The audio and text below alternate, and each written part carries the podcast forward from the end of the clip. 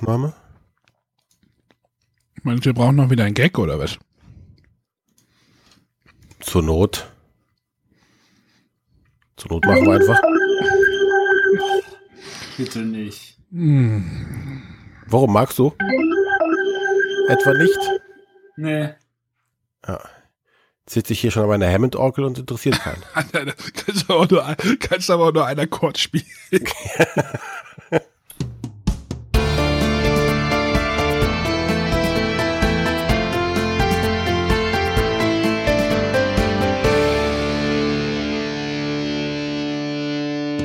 Hallo und herzlich willkommen bei den Bretterwissern. Die Bretterwisser, das sind der Arne, Hallo, guten Tag. der Matthias, Guten Morgen. ich bin der René. Guten Abend. Wie ruhig hier gerade war. Was? Wer? Voll, voll zen-mäßig so. Guten Morgen. Ja, Matthias ist wieder im Entspannungsmodus. Das neue Jahr beginnt. Nürnberg steht vor der Tür Ja. und wir haben keine Gäste. Yeah. Wir hatten eigentlich ein anderes Thema an dieser Stelle oder für diese Folge geplant, aber leider hat das mit den Termin nicht so hingehaut, wie wir äh, gehofft haben. Deswegen haben wir jetzt an dieser Stelle äh, uns was ausgedacht, beziehungsweise darüber nachgedacht, worüber wir denn reden könnten. Und dann ist dem Matthias eingefallen, hey, ich habe noch so viel zu erzählen, also von Spielen, sonst hat er auch viel zu erzählen, aber er muss noch so viel loswerden von Spielen, die noch da drauf warten, besprochen zu werden, dass wir Oh uns ja. ge sag- äh, gefragt, äh, gedacht haben, machen wir doch einfach eine Folge, in der wir jetzt mal alles zusammenpacken und einfach nur, nur über Spiele sprechen, die wir noch zu besprechen haben, was noch ansteht, was uns gefallen hat, was uns nicht gefallen hat. Und deswegen jetzt hier so eine XXL-Spielepackung für euch auf die Ohren. Ich habe es im Vorfeld als Spielepalooza bezeichnet. Ja, Spiele galore. Games galore. Extravaganza an Kontakt. So, damit können wir uns jetzt aussuchen, wie wir die Folge nennen. Aber wir machen jetzt auch kein großes Federlesen. Es gibt keine Frage der Woche, keine extra Spielevorstellungen am anderen, sondern wir steigen direkt ins Hauptthema ein. Und da darf der Arne beginnen. Ja, womit beginne ich? Soll ich gleich mal mit dem Doppelpack äh, einsteigen? Denn ich, äh, es gab ja mal wieder diese, oh, wir machen ein Kartenspiel zu einem großen Spiel, Schwämme in Essen. Und ich habe zwei Kandidaten hier davon noch vor mir liegen, nämlich Las Vegas, das Kartenspiel. Quasi die letzte Alea-Neuheit. Die letzte aktuell, oder? Ein großes gab es nicht zu essen, ne? Nee, es gab kein großes, richtig. Äh, und äh, das Camel-Up-Kartenspiel und ich möchte die mal kurz vorstellen. Also ich habe jetzt das Camel-Up-Kartenspiel habe ich in äh, äh, Essen gekauft. Jetzt erst das erste Mal spielen können und dann aber auch mehrfach jetzt am Abend. Ähm, wie fange ich denn da an? Ähm, Camel Up, also das Camel Up äh, war ja Spiel des Jahresgewinner vor drei Jahren, glaube ich. Moment, Codenames, Colt Express, Camel Up war das, so ist die Reihenfolge. Ja, ne? Ist richtig. Genau. Äh, es geht natürlich darum, die Kamele reisen wieder über eine Strecke. Die Strecke ist äh, entsprechend der Spieleranzahl lang. Und äh, zu Beginn jeder Runde bekommt jeder Spieler eine Kartenhand. Ähm, wir haben es jetzt, glaube ich, mit wie vielen Leuten gespielt? Mit äh, äh, sechs? Ist, da, ist die, unterscheidet die sich die Kartenhand, die du am Anfang kriegst? Nee, ne? Äh, ja, ein bisschen. Doch. Ein bisschen. Also wir haben auf jeden Fall irgendwie sechs Karten gekriegt. Auf diesen Karten sind äh, Kamelfarben und Bewegungspunkte drauf. Die Bewegungspunkte sind äh, können eins oder zwei sein. Ähm, und äh, zu Beginn, ähm, wie gesagt, kriegt man sechs Karten auf die Hand, also in der Spielanzeit, in der wir es gespielt haben. so sage ich es am besten. Äh, davon wurden drei zur Seite gelegt, kommen auf den auf den Müllhaufen. Äh, dann hat man noch drei auf der Hand. Von diesen dreien, die man auf der Hand hat, äh, wählt man zwei aus und die legt man in einen anderen Stapel und eine behält man auf der Hand. Äh, dieser Stapel wird dann von allen Spielern befüllt. Der wird dann gemischt und äh, dann startet, also dann startet eine Runde, nachdem die Kamele nach einer Startphase auch nochmal sortiert worden sind, so ähnlich wie das in einem großen Camel-Up äh, funktioniert. Und dann ähm, geht es genauso wie bei dem großen Camel Up darum, äh, Kamele laufen zu lassen. Wetten abzuschließen auf die Runde und auf das Gesamtspiel, Gesamt, Gesamtrennen, Gesamtrennen. Ja. Wenn man dran ist, kann man eine Karte vom Kartenstapel aufdecken und das entsprechende Kamel bewegen. Und man kann dann noch eine Wette platzieren oder eine Wettkarte sich nehmen. Da geht's halt darum wieder, welches Kamel gewinnt die Etappe, welches Kamel gewinnt das Ende oder welches Kamel ist in der Mitte. Das ist neu und äh, habe ich nicht so ganz verstanden, warum man das haben möchte. Also das, klar, warum man das haben möchte, um am Ende Punkte zu äh, Geld zu bekommen, aber wieso man auf das mittlere Kamel setzt, das ist mir irgendwie. Also in dem Großen wettet man halt auf das erste und auf das letzte Kamel. Ähm, diese Wetten sind auch offen. Und auch diese Wetten auf den Gesamtsieg werden offen genommen. Man kann aber äh, nur ein Spieler kann auf ein Kamel für das Gesamt, Gesamtsieg äh, wetten. Nur einer kann auf das tolle Kamel. Genau, einer kann, also in einem großen Spiel setzt man ja diese Wette auf das Gesamtsieg, auf den Gesamtsieg geheim auf den Stapel und der, da ist nicht ersichtlich, wer auf das Kamel jetzt gewettet hat. Wenn jetzt aber eine, jetzt komme ich schon langsam zur Wert, also das wird halt so lange gespielt, bis das erste Kamel äh, im, im Ziel ist. Es gibt natürlich noch diesen, äh, die Palme ist es hier, es gibt eine Palme und einen Fuchs, das, die, das ist, die sind so das Äquivalent zur Oase und zur, äh, wie heißt es im großen Dürre-Spiel? Äh, Wüstenfeld irgendwie. Ja, Wüstenfeld, genau. Ähm, es gibt auch zwischen den Runden noch so einen Catch-up-Mechanismus. Wenn Kamele weit am, abgeschlagen am Ende sind, dann werden die über, indem die Strecke ab umgedreht wird, ein bisschen, können die rangeholt werden, weil sich die Strecke ein bisschen verkürzt oder die, die, ja, Laufstrecke, weil auf einer Karte sind normalerweise zwei Felder und dann, wenn man es umdreht, ist es dann nur noch ein Feld und dann ist der Weg natürlich kürzer und das letzte Kamel, vornehmlich das Grüne, äh, kann dann wieder aufholen. Ah. Was? Bitte? Das ist, das ist unfassbar. Also, äh, eigentlich ist das in Deutschland schon ein geflügeltes Wort und äh, Hunter ist dran schuld. ja, ist gut, ne? ähm, genau, es geht halt darum, abzuschätzen, äh, wer natürlich vorne liegt und die Kamele tragen sich wieder Huckepack. Ich glaube, dass viele Hörer dieses äh, Spiel kennen werden und den, das Grundprinzip. Jetzt so ein bisschen mein Kritikpunkt. Das Spiel ist weniger also es ist sehr viel berechenbarer. Es ist jetzt, ja. noch, ist jetzt noch kein Kritikpunkt, weil man kann halt so ein bisschen steuern. Äh, also wenn man sieht irgendwie, wenn man am Anfang diese Karten auf die Hand kriegt und dann irgendwie eine Farbe irgendwie gar nicht nach vorne kommen lassen will, dann sortiert man halt diese Karten aus, dann sind sie weg. Dann steuert man schon so ein bisschen die Kamelfarben und wenn man halt sieht, der eine Spieler hat jetzt auf das blaue Kamel gesetzt und dass es da gewinnen möchte, denn und man auf ein anderes Kamel schon gesetzt hat, dann sortiert man die blauen Karten schon mal raus. Das ist steuerbarer. Ähm, was war denn noch, was mich gestört hatte? Also das war das. Äh, Mal eine kurze Zwischenfrage. Ja. Ähm, Gerne. Beim normalen Camel Up ist es ja so, da entwickelt sich der Spaß, sobald jeder verstanden hat, okay, ich steuere kein Kamel, sondern ich muss einfach geschickt meine Wetten platzieren, um dadurch am Ende zu gewinnen. Und dadurch haben alle Spaß und dann kommt noch hinzu, dass man diese lustige Pyramide hat, die man dann würfelt, mit dem man würfeln kann. Ja. Und alle freuen sich über diesen tollen Mechanismus, dass man die Pyramide umdreht, da drauf drückt und dann kommt ein Würfel raus. Jukuhu. Und das macht ja auch dann entsprechend viel Spaß. Gerade dieses Wetten und dann so, oh, das Kamel hier und U und A und O bewegt sich voran. Mhm. Ähm,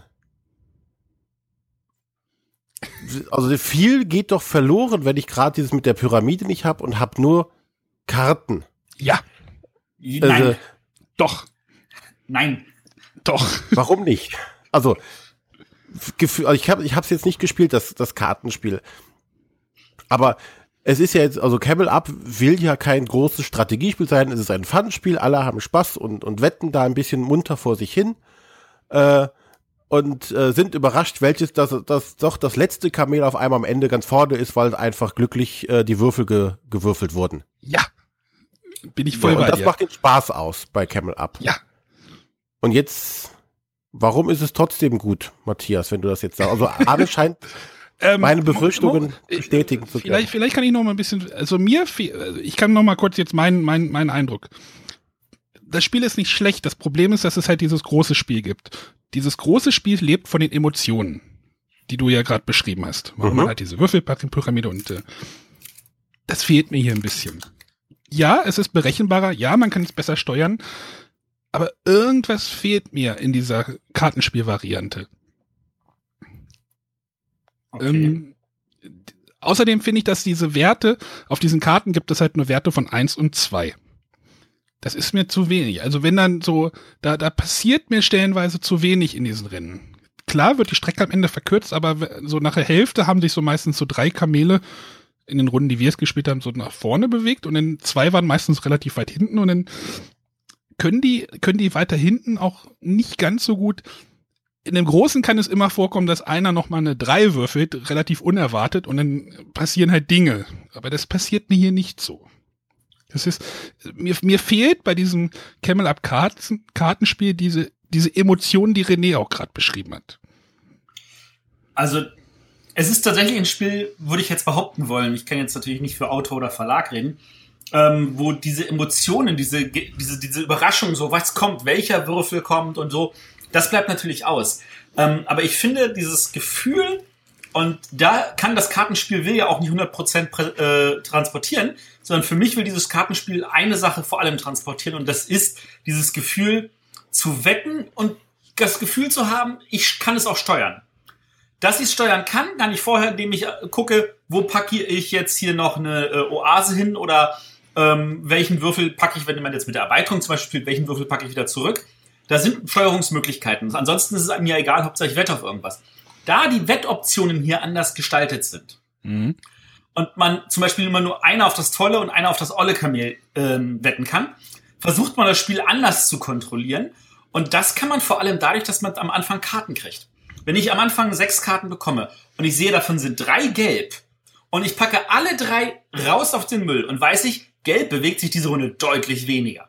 Ja, Entsprechend kann ich versuchen, mehr zu planen. Das ist äh, immer noch dieses Gefühl, ich wette, ich gucke, ähm, einen Teil der Karten sehe ich ja auch, was hat mir mein Nachbar rübergegeben.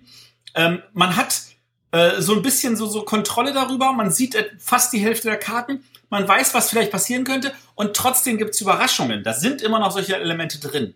Und das finde ich in so einer kleinen, tragbaren Reiseoption, ehrlich gesagt, ziemlich genial gut umgesetzt und habe ich echt Freude dran. Mm, ich würde immer zum Großen greifen. Also wenn ich Camel Up spielen will, dann will ich halt dieses, dieses Spielgefühl von diesen Wetten, von dieser Würfelpyramide, von diesem doch noch mehr Chaos haben. Als das Kartenspiel. Okay. Ich kann es verstehen. Also wenn ich die Wahl habe zwischen den beiden Spielen und gerade wenn ich jetzt also eine Spieleranzahl bin, so sagen wir mal vier, fünf, sechs, würde ich, und, und ich bin zu Hause, würde ich immer das Brettspiel auf den Tisch packen. Aber Ja. wenn ich das als Reiseversion mitnehmen möchte, ist das Kartenspiel genial. Wenn ich jetzt nur zu zweit oder dritt bin, finde ich das Kartenspiel sogar eigentlich angenehmer. Ich, ich habe jetzt ja nicht gesagt, dass es schlecht ist. Das habe ich jetzt nicht gesagt. Ich habe nur nee. das, das Problem von dem Camel Up Cards ist das große Spiel. Ja gut, Also, das für- willst du mich nicht übertrumpfen. persönlich. Ja, Für, für, für mich. Also ich brauche die Kartenversion nicht. Können wir gleich noch zum nächsten kommen? ja, lass uns das gleich in demselben selben Schritt machen. Äh, es gibt nämlich auch von Las Vegas, einem weiteren Würfelspiel, eine Kartenversion. Und ähm, die funktioniert relativ ähnlich. Also Las Vegas muss ich das noch groß vorstellen. Also man würfelt irgendwie und setzt die Würfel in die Casinos und sahnt Geld ab am Ende. Das, das ist jetzt mal so grob der Spielablauf. Bei Las Vegas Cards, nee, das heißt jetzt Karten, das Las Vegas das Kartenspiel. Ich muss jetzt die Terminologie richtig hier kriegen. Ähm, kriegt jeder Spieler 30 Würfelkarten. Da sind verschiedene, da sind äh, ähm, ja die Würfel, Würfel, Würfelaugen oder ja, auf jeder, auf Karten können ein oder zwei Würfel drauf sein in den verschiedenen Würfelzahlen. So, und jetzt ist es so, dass ähm, jeder Spieler äh, zieht fünf von seinem Stapel fünf, fünf Karten auf die Hand und darf sich jetzt eine oder zwei unterschiedliche aussuchen oder mehrere gleiche Werte. Ja? Also Ja. Du darfst dir eine 1 und eine 2 aussuchen oder halt drei Dreien, wenn du die jetzt ge zufällig gezogen hast. Dann äh, die anderen legst du zur Seite. Dann legst du, dann legst du deine Hand auf diese Karten, die du ausgewählt hast, damit die anderen Leute nicht sehen, wie viel du hast. Da macht sogar die kleine Karten, die kleine Karten, äh, das kleine Kartenformat dieser Alea Kartenspiele jetzt sogar Sinn. Also unter meine Hände passen natürlich auch die großen Karten, aber. das ist uns allen klar. Genau. Und dann geht es darum, ähm, diese Karten an die entsprechenden Casinos zu legen. Da liegt, also es funktioniert wie genauso, das sind jetzt halt nicht Pappdinger, sondern es sind halt so kleine Casino-Kärtchen, da halt auch wieder Geld dran liegt, also so wie beim, beim Großen. Und man legt halt diese ähm, Zahlen dahin. Und das, äh, genau, das hat, macht man dann, legt halt seine eine oder seine zwei Karten dahin oder seine mehreren gleichen, also an das entsprechende Casino. Und wenn man durch ist, macht, wiederholt man das Ganze. Ein Spieler scheidet aus der Runde aus, sobald er acht Karten ähm, auf den Tisch liegen hat. Also man hat halt, wie gesagt, nur irgendwie acht Karten zur Verfügung, also nicht wie gesagt, sondern man hat acht Karten zur Verfügung. So wie beim, beim Würfelspiel, man hat halt Würfel, man kann sich relativ schnell ein Casino sichern, indem man halt viele Würfel, aber dann ist man relativ schnell aus der Runde raus. Ihr kennt ja das Spiel. Ja. Und ähm, so funktioniert halt das Las Vegas Kartenspiel. Und dann wird halt geguckt, wer die meisten Würfelsymbole bei seinen Karten an dem entsprechenden Casino hat. Ja, habt ihr das verstanden? Ich hab's verstanden. Hm. Also dieser Mechanismus von wegen, du kriegst eine Kartenhand, sortierst wieder was aus und das ist so bei, bei diesem, so wie beim Camel Up Cards. Also es ist schon relativ ähnlich und dann versuchst du das Ganze natürlich auch hier zu steuern. Genauso wie bei dem Camel Up Kartenspiel. Nee, Camel Up Cut. Nee. ähm, genau, und dann wird halt geguckt, wer die entsprechenden, wer die meisten Würfel hat und dann bei Gleichstand scheiden die Spieler wieder aus und äh, so weiter. Das Spiel hat mir nicht gefallen. Hat man jetzt fast nicht gehört. hat man jetzt fast nicht gehört. Ging mir auch gerade so. Aha, okay. Was? Nee, nee, das ist, das war Aber schon deutlich. Ich, ich finde, ich finde halt dieses, äh, was ich mich bei ich, beiden jetzt immer wieder frage ist, brauche ich warum das, das ne? Ja. Genau, warum hat man sich dafür entschieden, zu sagen, okay, wir haben hier das Spiel und machen jetzt davon eine Kartenversion, die sich aber anscheinend grundsätzlich etwas anders spielt. Also es ist jetzt nicht die Reiseversion von Las Vegas oder von äh, Camel Up mit kleinerem Material, sodass das schön mitnimmt, sondern es sind schon Spiele, die sich ja auch anders spielen. Ja. Die ähnliche äh, Mechanismen verwenden, um eine gewisse Parallelität da zu haben zu den Spielen, damit man auch sagen kann, hey, das ist Las Vegas bzw. Camel Up. Aber äh, warum macht ein Verlag? Was, was treibt ihn dazu? Stimmt, man hätte auch einfach dieses Las Vegas mit kleineren Würfeln. Es gibt ja diese, diese, bei Andor sind doch so kleine Würfel bei, ne? Bei den ähm, Helden, die Heldenwürfel sind doch so kleine. Ja, zum Hätte Beispiel. man sicherlich in diese Schachtel da irgendwie reinkriegen können. Aber du hast ja auf Matthias vorhin gehört, der mag ja diese, dass es mehr planbar ist als die Würfelwerfwürfe an sich. Vielleicht ist das gewollt, aber ich habe so das Gefühl, dass Las Vegas, Las Vegas ist für mich so ein Kartenspiel, äh, Kartenspiel, Würf, äh, Würfelspiel, was absolut genial und großartig ist und ich immer, immer auf den Tisch bringen kann, bei jeder Spielgruppe. Aber wir haben das hier gespielt und alle guckten mich an und meinten, das ist nicht dein Ernst jetzt hier, oder? Also, wahrscheinlich, weil sie ja Las Vegas kennen, aber dann, ist, äh, ja. Vor allem finde ich bei einem, bei einem Spiel, gerade jetzt bei Las Vegas, was Las Vegas Feeling hat, indem ich halt würfel. Ja, und dann machst du ein Kartenspiel davon. Also da frage ich mich auch. Also ja, man kann auch in Las Vegas gibt's Kartenspiele. Also da hätte man eine Kartenspiel aber auch draus machen müssen. Ja, dann machst du ein Pokerspiel daraus oder irgendwas. Aber ähm, du machst nie, äh, vor allem auf dem Cover, ja, es ist das gleiche Cover wie auf dem großen und da werden Würfel geworfen und in der Schachtel ist nicht ein Würfel drin. Ja, es sind Würfel auf den Karten drauf, aber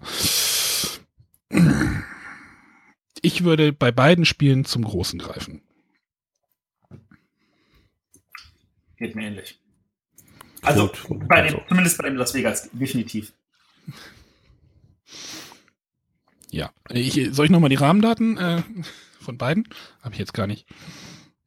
Ach, mach mal. Also Camel Up Cards ist äh, von Steffen Bogen auch dem Autor von dem Großen, ne? Und äh, erschien genau. bei Pegasus, Eggert. nee, bei Eggert im Vertrieb bei Pegasus, so ist es richtig, ne?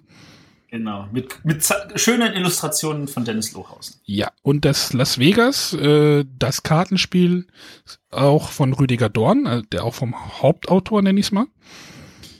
Äh, erschienen bei Alea im Vertrieb von Ravensburger. Äh, erschienen bei Alea, was zu Ravensburger gehört, im Vertrieb von Heidelberger. Also jetzt Asmodee. Ja, ich, ich weiß, jetzt so im Nachhinein betrachte, ich weiß nicht, was Alea sich mit dieser Kartenreihe sich ähm, hm ich bin ehrlich gesagt mit der Kartenreihe auch nicht zufrieden. Also ich mag alle drei bis jetzt nicht sonderlich. Doch, das Burgen von Burgund Kartenspiel fand ich gut. Nee, das hat mich am meisten enttäuscht, weil ich so ein großer Burgen von Burgund Ja, das ist dann eine Erfahrung. Ja, vielleicht ist das, vielleicht ist das jetzt gerade ein gutes Beispiel. Äh, du hattest sehr hohe Erwartungen, weil du das Burgen von Burgund richtig geil findest. Ich finde das Las ja. Vegas richtig geil.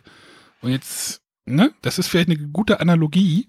Die Fallhöhe so hoch. Ja, ist die genau. Fallhöhe, genau. Die Erwartungshaltung ist in, und das Broom Service habe ich jetzt nicht gespielt, ähm, kann ich nichts zu sagen.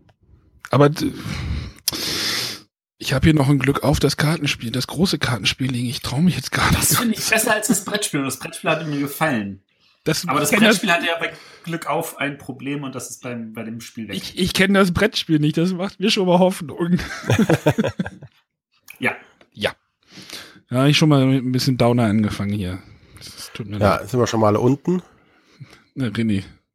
Und wenn wir schon mal unten sind, dann können sich auch die Toten erheben. Und äh, dann bin ich schon mitten im Thema. Und zwar bei Zombicide Black Plague. Ähm, ja, das ist der äh, dritte Teil der Zombicide-Reihe. Der vierte. Das, der dritte. Es gab Zombicide, Season 2 und Season 3 und dann Black Plug. Ja? Alter Klugscheißer. Ja, irgendeiner muss es tun. Also. Ja, das ist, dann mag es der vierte Teil sein. Ich war jetzt von dreien ausgegangen, weil es. Egal. Auf jeden Fall, äh, die ersten Teile spielten ja in der äh, Jetztzeit quasi und äh, es gab halt dann die klassischen Waffen, um Zombies niederzumähen äh, Pistolen, Schrotflinten und Kettensägen. Äh, Black Plague ist jetzt quasi der Fantasy-Vertreter des Ganzen. Man hat das Ganze ins Mittelalter gebeamt. Ähm, aber wenn dann, also, oder es wäre ziemlich unlustig, wenn es als äh, Charaktere nur den, den, den Wachmann, den, den Bäcker oder den, den Bauern geben würde, die dann mit Schwertern und, und Missgabeln auf die Monster äh, einheizt. Also braucht man natürlich auch ein bisschen Magie. Äh, sprich, wir sind nicht äh, tatsächlich im Mittelalter, sondern in einem Fantasy-Mittelalter. Denn es gibt natürlich auch Zaubersprüche. Weil man muss ja äh, die Fernkampfwaffen, die man im normalen Zombie-Side hat, die etwas mehr Wumms machen als nur ein normaler Bogen oder eine Armbrust, das wäre es ja im Mittelalter gewesen mit den Fernkampfwaffen, äh, durch Zauber entsprechend aufheben. Also befinden wir uns, wie gesagt, in einem Fantasy-Mittelalter-Setting. Die äh, Untoten haben sich erhoben und die äh, letzten oder äh, die Überlebenden versuchen, sich gegen die Horden von Zombies zur Wehr zu setzen, um wirklich zu überleben oder bestimmte Ziele zu erreichen. Äh, soweit das Ganze ganz normal aufgebaut, wie das, wie die Standard-Zombie-Sites. Äh, es gibt also, es ist voll kooperativ. Es gibt äh, Szenarios, die man au äh, aufbaut und dann entsprechend abspielt mit verschiedenen äh, Quest-Zielen, die man erreichen muss, um das Szenario zu gewinnen. Äh, die können sein von äh, laufe bis zum Ausgang über und überlebe das oder äh, finde das Versteck des Nekromanten und töte ihn dann und äh, kehre dann zurück oder äh, befreie die Tochter des Schmieds oder was auch immer. Eigentlich egal, weil Wichtig ist, töte so viel Zombies dabei wie geht. Auch gleich geblieben ist das äh, Verhältnis, äh, ich habe meinen Charakter oder ich übernehme mehrere Charaktere, je nach äh, Spieleranzahl. Und äh, durch das Töten von Zombies kann ich aufleveln, werde halt immer besser. Um dann die Grö um mich dann den größeren Zombie-Horden auch stellen zu können. Beim Aufleveln bekomme ich neue äh, Fähigkeiten noch hinzu um meinen Charakter dann ein bisschen zu verbessern. Genauso geblieben ist, ich kann durch Gebäude laufen und Gegenstände suchen, finde neue Waffen äh, oder Zaubersprüche oder ein paar Gegenstände wie sowas wie Heiltränke. Äh, alles Karo einfach und äh, genau das ist Zombicide. Zombicide ist ein einfaches Spiel in Anführungszeichen. Es ist nichts, was jetzt äh, große, komplexe Regeln hat, äh, auch wenn es ein Megatonnen Lastwagen an Miniaturen dabei hat, äh, sind die Regeln relativ einfach. Ähm, denn das Einzige, worauf ich mich tatsächlich konzentrieren muss, ist mein Held und der hat halt äh, ein paar verschiedene Statuswerte, äh, gerade was die Waffen anbelangt. Aber äh, auf diesen Ka Waffenkarten steht zum Beispiel alles drauf, was ich machen muss. Ich würfel, schaue, wie viel Treffer habe ich gelandet. Äh, habe ich genügend Treffer in einem Wurf, ist der Gegner besiegt. Die normalen Zombies brauchen einen äh, Schaden und die anderen brauchen halt entsprechend mehr Schaden.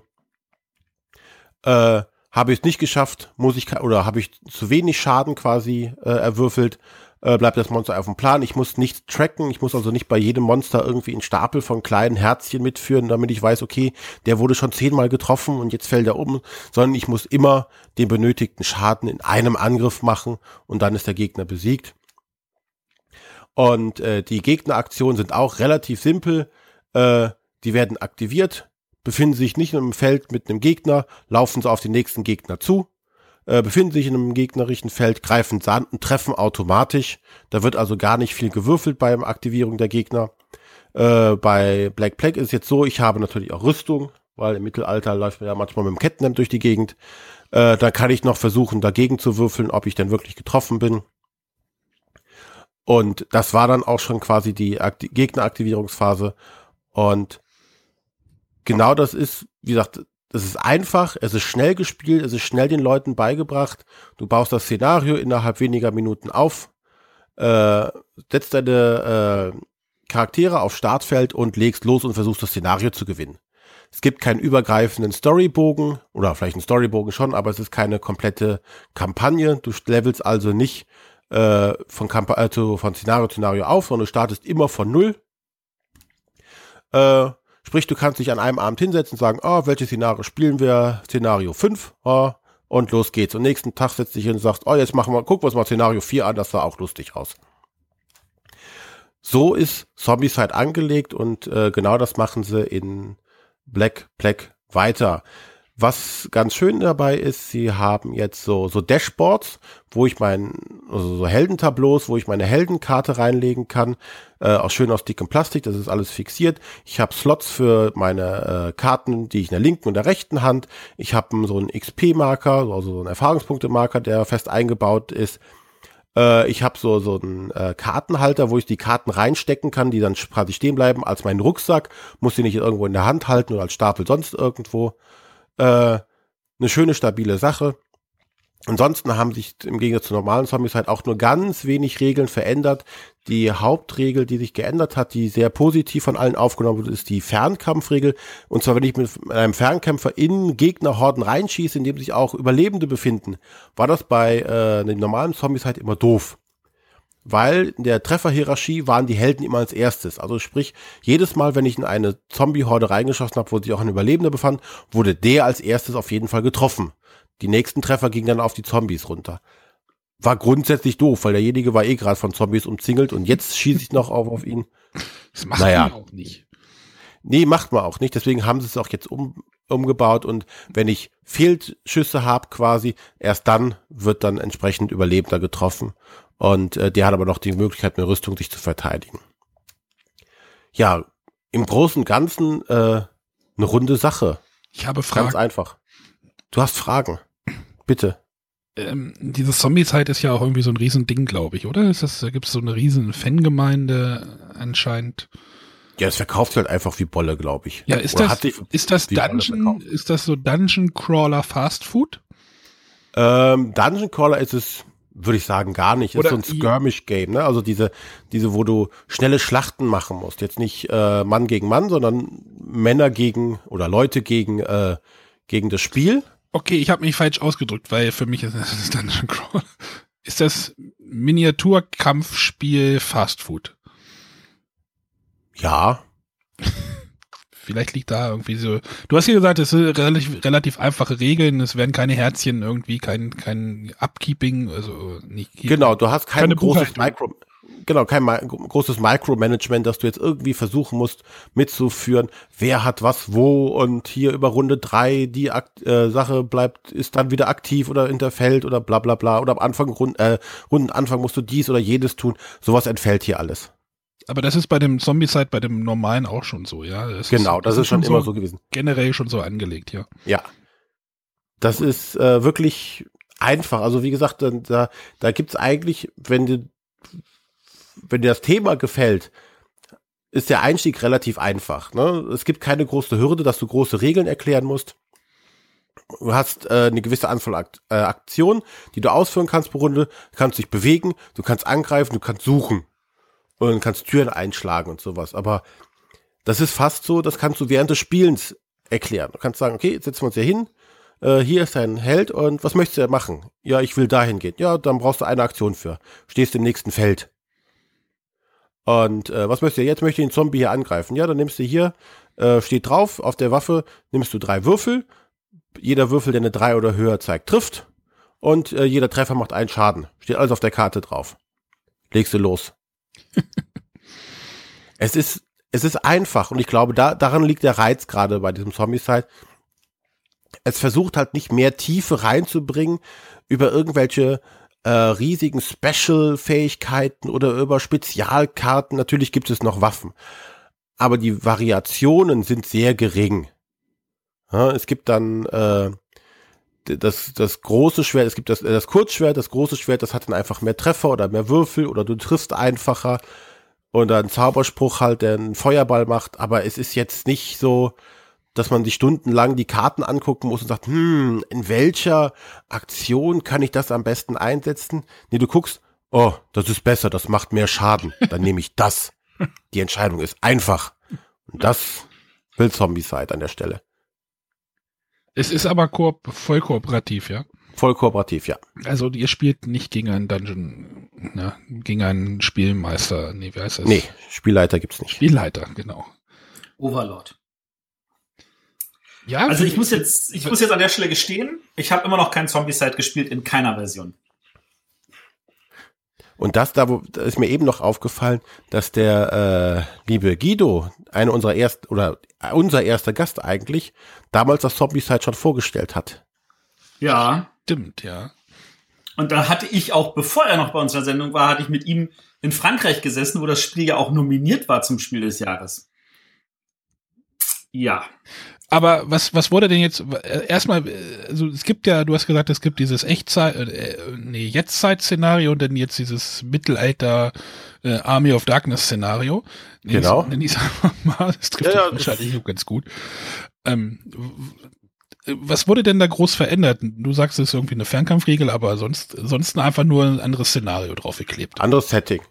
Okay. Und was liegt dir mehr? Ähm, das, das Fantasy-Setting ist schon schöner. Weil man wahrscheinlich einfach mehr Freiheit, freie, äh, mehr Möglichkeiten in, im Spieldesign einfach, könnte ich mir vorstellen. Nee, das noch nicht mal, aber äh, einfach gefühlsmäßig. Wahrscheinlich, weil ich mehr das, das Fantasy-Setting mag. Ich habe mich halt tatsächlich direkt eher an Army of Darkness erinnert gefühlt. das ist ne? ja, weil ich ja gerade Nico ähm, lese und äh. Natürlich äh, ist hier auch ähm, darauf angespielt, dass man die beiden Sets auch, oder dass man die Sets auch mischen kann. Und mit einem Augenzwinkern wurde natürlich auch gesagt, die Kettensäge, oder wer möchte nicht gerne mal äh, mit einer, im Mittelalter mit einer Kettensäge am Arm und durch die Gegend rennen? Zwinker, Zwinker. Klanu, Nakta, Nektu. Mhm. Klatu, Verrata, Nektarine. genau. Ja. Ja.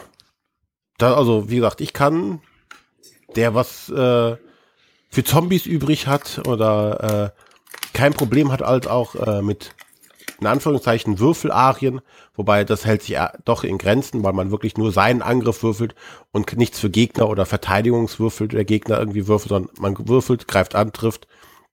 Also wer was äh, mit Würfeln anfängt oder nichts gegen Würfeln hat und äh, generell sagt, okay, jetzt möchte ich mal mich durch einfach durch eine Horde von Zombies durchschnetzeln. Die sind nicht intelligent, da gibt's keinen äh, großen Entscheidungsbaum, was jetzt das Monster als nächstes tut. Es kommt ran und beißt und das war's. Egal welcher Zombie. Also ich würde sowas mal mitspielen, glaube ich. würde dich auf jeden Fall von den Regeln nicht überfordern. Möchtest du dein nächstes gleich noch vorziehen? Nö, das mache ich danach. Okay. Aber ich kann trotzdem schon mal die Eckdaten sagen.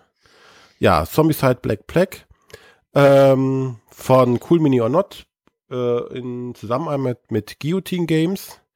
Und äh, die Autoren sind Raphael Guiton und Jean-Baptiste Luyen und Nicolas Raoult. Ach, sind das Franzosen alles? Ja, ja. Klingt auch die, ja. Ne, sind dieses Guillotine Games ist, glaube ich, auch französischer. Ja, Verlag. wenn die Guillotine nicht bei den Franzosen, Wer dann, ne? wer dann? Das stimmt. So, Gut. dann darf jetzt der Matthias loslegen. Matthias fängt jetzt mit gruseligen Covern an. Hey, das Cover ist nicht gruselig, sondern eine Hommage. Es ist trotzdem gruselig. Und äh, diese Hommage ist ehrlich gesagt, ähm, ja, das ist die Hommage an Abenteuer Spiel, äh, Tierwelt, welches irgendwie derzeit bei Amigo als Expedition, naja, okay. Also, ähm, wir reden von Inhabit the Earth. Das ist ähm, vor etwas mehr als einem Jahr jetzt erschienen bei R&D Games. Und ähm, man guckt sich das an und denkt sich so, boah, ist das ein Kinderspielcover? Und nein, es ist halt wirklich ein, eine Hommage an dieses andere Spiel. Aber bei den Ähm. Augen, bei den Augen der Tiere ist, jetzt bin ich schon wieder dazwischen gefallen, bei den Augen der Tiere ist irgendwas schiefgelaufen. Ja, es ist halt ein andere, anderer Künstler an der Stelle. ähm, aber das sollte einen nicht davon abhalten, das Spiel einmal zu spielen. Ähm, und zwar, äh, was es aber nämlich eigentlich ist, es ist ein Rennspiel. Also äh, es liegen halt sechs Kontinente aus. Und auf jedem Kontinent geht es darum, dass man versucht, da möglichst schnell voranzutreiben. Jeder kann bis zu sechs Tierarten entwickeln und vorantreiben. Ähm, diese sechs Tierarten muss man aber irgendwie auf diese Kontinente verteilen. Man kann natürlich auf jedem der sechs Kontinente einen haben, man kann aber auch zwei auf einem haben. Aber mehr als zwei darfst du auf einem Kontinent nicht haben, sodass du die auch theoretisch auf drei Kontinente verteilen kannst. Du kannst aber auch weniger als sechs Tierarten haben. Das geht auch. Hä? Ja. Ähm, jeder dieser Kontinente ist unterteilt in drei Zonen und jede Zone hat mehrere Felder. Das sieht man dann so richtig so, ist ein, wie ein Ablaufweg, so bei einem Roll-and-Move-Spiel. Ähm, man, man, man kann sich einfach diesen Feldern vorwärts bewegen. Wer dran ist, ähm, hat eine von drei möglichen Aktionen und die sind alle relativ simpel. Eine mögliche Aktion ist es nämlich zum Beispiel zu sagen, ich entwickle meine Tierarten. Ähm, man hat am Anfang ein paar Karten auf der Hand. Jede Karte zeigt ein Tier, die halt zu einer Tierartgruppe gehört, die auf einem Kontinent beheimatet ist und die in einer in einem äh, in einer Umgebung beheimatet ist. Also es gibt welche, die eher in Nadelwald oder Laubwald oder Wüste oder ähnliche Sachen. Und man kann entweder eine neue Tierart auslegen, wenn man diese Tierart noch nicht ausliegen hat. Dann legt man die aus und schmeißt eine andere Karte von der Hand ab. Oder man sagt, ich entwickle eine von meinen Tierarten, die ich schon habe, aus. Und ähm, da kann man entweder sagen, ich lege sie unten drunter, sodass die jetzt einfach mehr Symbole hat und eine größere Tierart ist. Auch das kostet eine zusätzliche Karte von Hand. Oder ich lege sie oben drauf, sodass diese Tierart nicht mehr die Tierart ist, die sie vorher war. Also da kann also ein, ein Löwe auf einmal zu einem Geparden werden. Ähm, aber dann hat er trotzdem die, alle Symbole, die diese beiden Karten zusammen haben. Auch das kostet eine Karte. Oder ich lege äh, einfach eine Karte von einer anderen Tierart an. Die muss ich dann aber um 180 Grad drehen, damit das Tiersymbol nicht dabei ist, sondern nur der Kontinent und äh, das Gebiet, damit es die Tierart um diese äh, Symbole erweitert wird. Auch das kostet eine Karte von Hand. Und das war schon alles, was man in der ersten Aktion machen kann. Man kann das beliebig oft, äh, in einer beliebigen Reihenfolge machen und ähm, nur begrenzt durch die Anzahl der Karten, die man auf der Hand hat. Und diese Tierarten selber haben aber zusätzliche Effekte. So gibt es also welche, die sagen, oh, die nächste Tierart, die du ausspielst, kostet dich keine zusätzliche Handkarte. Oder das nächste Mal eine Tierart entwickelst, kostet dich das keine zusätzliche Handkarte. Oder wenn du dich bewegst, dann darfst du dich zusätzlich bewegen. Oder wenn du springst, darfst du nochmal Karten ziehen. Oder all diese Sachen. Das heißt, es gilt immer abzuwägen, so, mit welcher Tierart will ich jetzt? Manchmal will ich die Symbole, manchmal will ich den Effekt und so weiter und so weiter. Nun darf aber keine Tierart aus mehr Karten bestehen, als ich Tierarten habe. So heißen, wenn ich bei einer Tierart schon zwei Karten habe und eine dritte ranlegen will, muss ich vorher schon drei Tierarten haben. Äh, das ist auch alles relativ einfach zu handhaben. Und die anderen beiden Aktionen sind jetzt auch nicht komplizierter. Ähm, die eine sagt einfach nur, hey, ich drehe eine von meinen Tierarten von der weißen Seite auf die schwarze Seite und dann ziehe ich Karten, so viele wie diese Tierart groß ist. Und die dritte Aktion heißt, ah, ich bewege mal meine Tierarten und danach werden sie alle wieder auf die weiße Seite gedreht. Und da hat man schon ein Gefühl dafür, okay, was mache ich? Ich will Tierarten entwickeln, dann will ich Karten ziehen, dann will ich mich mit vorwärts bewegen und dann will ich es wieder entwickeln. Manchmal will man vielleicht irgendwelche Sachen zweimal hintereinander machen, manchmal möchte man dieses, jenes, sonstiges machen. Das ist alles, alles handbar. Beim Laufen mit den Figuren ist es so, dass es mich auch eine Handkarte kostet. Und jede Tierart, die irgendein Symbol übereinstimmt hat mit dieser Handkarte, bewegt sich. Das heißt, wenn ich zum Beispiel geschafft habe, dass alle meine Tierarten äh, irgendwie, sagen wir mal, mit ein Afrika-Symbol haben und ich spiele eine Karte mit Afrika-Symbol, bewegen sich alle Tierarten. Wenn ich jetzt nur zwei von den vier Tierarten oder sowas habe, die ein Afrika-Symbol haben, bewegen sich auch nur diese zwei. Ähm, das heißt, man muss mal gucken, so mit welcher will ich mich überhaupt bewegen. Man darf vor oder nach der Bewegung den Kontinent springen. Wo sollen die am Ende ankommen? Ähm, es ist an der Stelle halt wieder ein Laufspiel. Auf dem Lauffeld auf jedem Kontinent sind auch noch so äh, Chips. Diese Chips kann man verwenden als zusätzliche Siegpunkte oder um Tieren zusätzliche Symbole zu geben. Und ähm, das oberste Feld, das ist da, da gibt es dann am Ende nochmal drei Siegpunkte. Ähm, sobald das beim zweiten Kontinent erreicht wurde, ist das Spiel automatisch vorbei. Und da sitzt man jetzt ungefähr eine Stunde, anderthalb sitzt man dran und dann muss man einfach nur gucken, oh, welche Karten habe ich, wie mache ich das und so weiter. Und dann hat am Ende einer gewonnen. Du sagtest eine Stunde, anderthalb sitzt man dran. Ja, eine Stunde, anderthalb, je nach Spielerzahl. Also zweite ist es eine Stunde gespielt. Möchte man, man das eine Stunde spielen? Also rein optisch würde ich sagen, äh, das, ja, du bist natürlich äh, der Optiker. Also, ja, äh, aber wie, möchte ich das eine Stunde spielen? Macht es wirklich so viel Spaß? Ist das Spiel so gut, dass es, weil der, die Grafik, also optisch ist es überhaupt nicht schön, oder? Optisch ist es, es ist sehr, sehr, ich sag mal, funktional. Ne, ich glaube, man wollte irgendwie so diesen Retro-Effekt haben. Kann das sein? Ich bin mir sicher, dass der Richard Breeze diesen Retro-Effekt haben wollte. Das hat er auch war er sich nicht so schade, das öfter mal zu erwähnen. Ähm, und wenn du jetzt das Cover mal außen vor lässt, der ganze Rest ist jetzt nicht so hässlich wie das Cover. Ja, ich gucke mir gerade das Material hier an. Also es gibt auch kaum Bilder von dem ganzen Spiel. Ne? Also so. Du hast halt, du hast halt diese sechs Platten mit den Kontinenten. Da sind halt irgendwelche, ich sag jetzt mal aufgefädelten Symbole. Und du hast halt diese Tierkarten, wo halt diese Tiere drauf sind. Und das war's. Mehr ist es nicht. Gut. Äh, äh, Nochmal weg zum, macht das Spiel denn wirklich genug Spaß für anderthalb Stunden oder eine Stunde? Lass es uns mal anders formulieren. wir saßen da, wir haben es gespielt und wir waren uns einig, boah, das Spiel ist cool, wir wollen es nicht nochmal spielen. weil? Und, weil, und jetzt kommen die zwei Begründungen und die Grafik hat damit nur unbedingt was zu tun. Das eine ist wirklich die Übersicht wenn ich bei mir sechs Tierarten ausliegen habe, die zum Teil bis zu zwölf Symbolen haben und entsprechend viel Platz auch einnehmen, ähm, dann und dann möchte ich auch noch sehen, oh, was macht denn der andere? Ich muss das noch nachvollziehen können, was er da macht. Äh, klar, ich plane irgendwo meinen Zug, wenn ich nicht dran bin, aber dann ist, dann, dann ist das auch wieder so, so ein gefühltes, wir spielen aneinander vorbei. Oh, was machst du denn? Du bewegst dich. Sekunde mal, wo bewegst du dich denn da?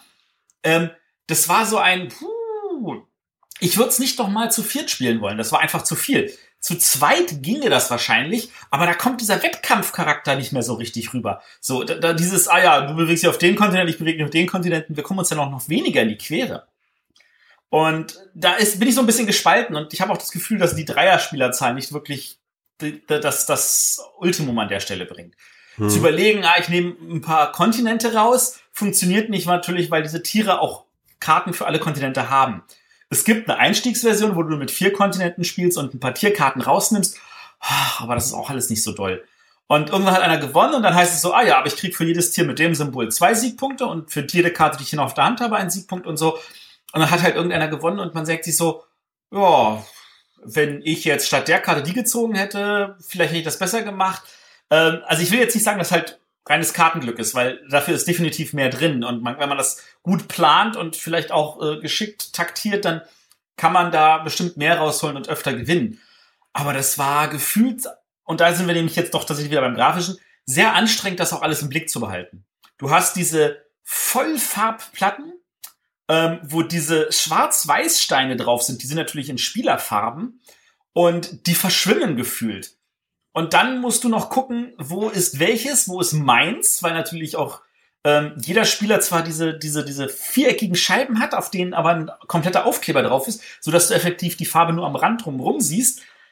Ach, und dann musst du wieder sehen, ach so, ach, da war meine, ach, der ist auf der schwarzen Seite, nee, Sekunde. Äh, mit Leuten, die, die, die zu grübeln anfangen, kann das Spiel dann auch wirklich noch mal länger dauern. Hm. Und also wir waren uns wirklich einig, das Spiel ist tatsächlich genial, aber wir wollen es, glaube ich, nicht noch mal spielen. Das trifft's, glaube ich. Nun gut. Also das ist nichts. Für Arne ist es nichts. Also Arne hat ja noch nicht mal einen Tisch, wo das drauf passt.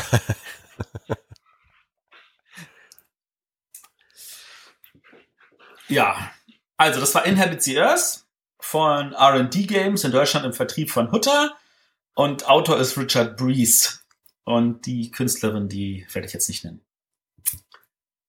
Gut. Dann dürfte jetzt der Arne weitermachen. Der gerade nicht da ist. Da? Der fehlt irgendwie. Ach, doch, oh, jetzt habe ich die ganze Zeit geredet und. ja, der Nein, Arne, der redet Profis. nur mit sich selber. Ich habe das Mikro ausgemacht. Jetzt habt ihr ein paar Mal dieses Uh von mir gar nicht gehört. das ist richtig, das haben wir nicht. Ähm, ja, dann muss ich doch noch mal zu Inhabit the Earth was sagen. Ich glaube, ja, äh, ich, ich war am Anfang schon relativ, äh, hat mich das Spiel schon verlassen. Ja. Ja. Äh, ich glaube, ich ziehe einfach mal mein, mein anderes Spiel jetzt vor, was äh, mich jetzt mehr begeistert hat als äh, andere Spiele. Ähm, in der zwischen den Jahren kam ja wieder diese diese Kerner Show, diese berühmt berüchtigte in der Brettspielszene, die berühmt berüchtigte, ähm, ja das, das Spiel beginnt und das Spiel beginnt ja. In der Sendung davor, also die vorletzte Sendung davon, da haben sie ein Spiel gespielt, Goblet Mampfer. Das möchte ich jetzt äh, kurz drüber reden. Goblet Mampfer ist eigentlich Tic-Tac-Toe in 3D, würde ich würde ich es mal bezeichnen. Nicht ganz 3D, aber ja. Ja, es zieht aber doch so eine extra Ebene ein, nenne ich es nenn mal. In Goblet Mampfer habt ihr ähm, Spielfiguren, ich glaube sechs Stück in drei verschiedenen Größen. Das sind so lustige, fröhliche, lachende Figuren, die aber hohl sind. Und in Goblet Mampfer geht es halt darum, ihr habt ein Spielfeld, was irgendwie aus zwei, aus vier Stöcken zusammengesetzt wird und ihr spielt, ja, Tic-Tac-Toe oder, ja, wie heißt das, Käsekästchen? auf, auf Deutsch. Jetzt geht es halt darum, ein Spieler setzt eine seine Figuren ein. Der Witz ist jetzt, und mit dem Ziel, irgendwann drei in einer Reihe zu bekommen. Horizontal, vertikal, diagonal. Alles bekannt. Ähm, der Witz ist jetzt halt, wenn ich die, meine kleinste Figur setze, kann ein anderer, kann der andere Spieler eine größere Figur auf meinen kleinen draufsetzen und äh, hat dann damit den geschlagen? Oder nee, verschwinden, verschwinden, kurzfristig verschwinden lassen? Ja. Ähm, Ein, gefressen. Es sind ja Goblet Mampfer. Und später wird, ne, wird okay. genau. Ähm, und wenn er, er jetzt halt seinen mittleren auf, also einen seiner mittleren auf meinen ganz kleinen draufsetzt, dann könnte ich dann wieder meinen großen auf den, auf seinen mittleren draufsetzen und dann habe ich wieder das Feld quasi gewonnen der Große ist halt nicht zu schlagen durch einen Großen, aber man hat immer von jeder Sorte nur zwei. Man will halt jetzt versuchen, diese drei in eine Reihe zu bekommen. Der Witz ist jetzt daran, wenn jetzt der, wenn ich jetzt meinen Großen woanders hinziehen würde, den ich ja auf diesen anderen blauen draufstehen habe, oder auf dem vom anderen, vom Gegenspieler, dann kommt ja der Blaue wieder zum Vorschein und äh, es kann passieren, dass dann durch, ein, durch eine dumme Aktion denn der Blaue einfach drei in eine Reihe kriegt, ohne dass er irgendwas dafür getan hat. Ist das, René, hast du das verstanden? Ja, das Du kannst die drüber, du kannst die drüber stülpen. Ja, Und ja, das ist schon klar, aber. Man muss das auch echt bedenken, weil wenn man irgendwie, äh, ich versuche jetzt gerade eine Spielsituation im Kopf zu erzeugen, ähm, weil man kann halt diese großen immer auf andere draufsetzen. Das ist, das ist, äh, das, das ändert die Taktik doch sehr oder die kleinen, so, wenn man halt anfängt, so, welchen setze ich denn? Jetzt setze ich erstmal einen kleinen oder fange ich gleich mit einem großen an, dann habe ich den aber, erstmal nicht zur Verfügung. Man kann die halt später aber auch noch wieder umsetzen während des Spiels. Also wenn die einmal gesetzt sind, sind die trotzdem noch mobil weiter im Spiel. Und dieses Spiel geht unglaublich schnell. Ähm, und ich verliere tatsächlich auch gegen meine Tochter manchmal. Also das funktioniert halt auch schon mit meiner, mit meiner Tochter.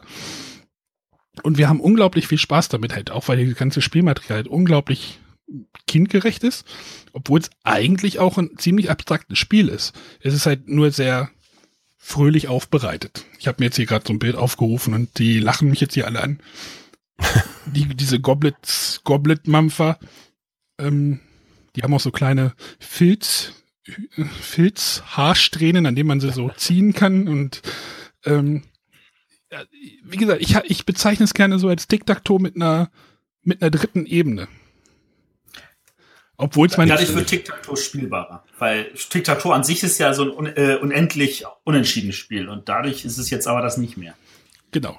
So zum Beispiel, ja, es ist halt, diese Kleinen sind halt manchmal auch sehr wertvoll, wenn halt der Gegenspieler seinen Großen wieder wegzieht und dann mein Kleiner da noch ist. Also man muss sich auch noch was merken dabei, welcher, wo drunter, ob da jemand noch drunter ist und oder ist da doch keiner drunter und wenn ich den jetzt hochnehme, ist da einer drunter und dann hat er doch drei in einer Reihe und äh, das ist schon witzig.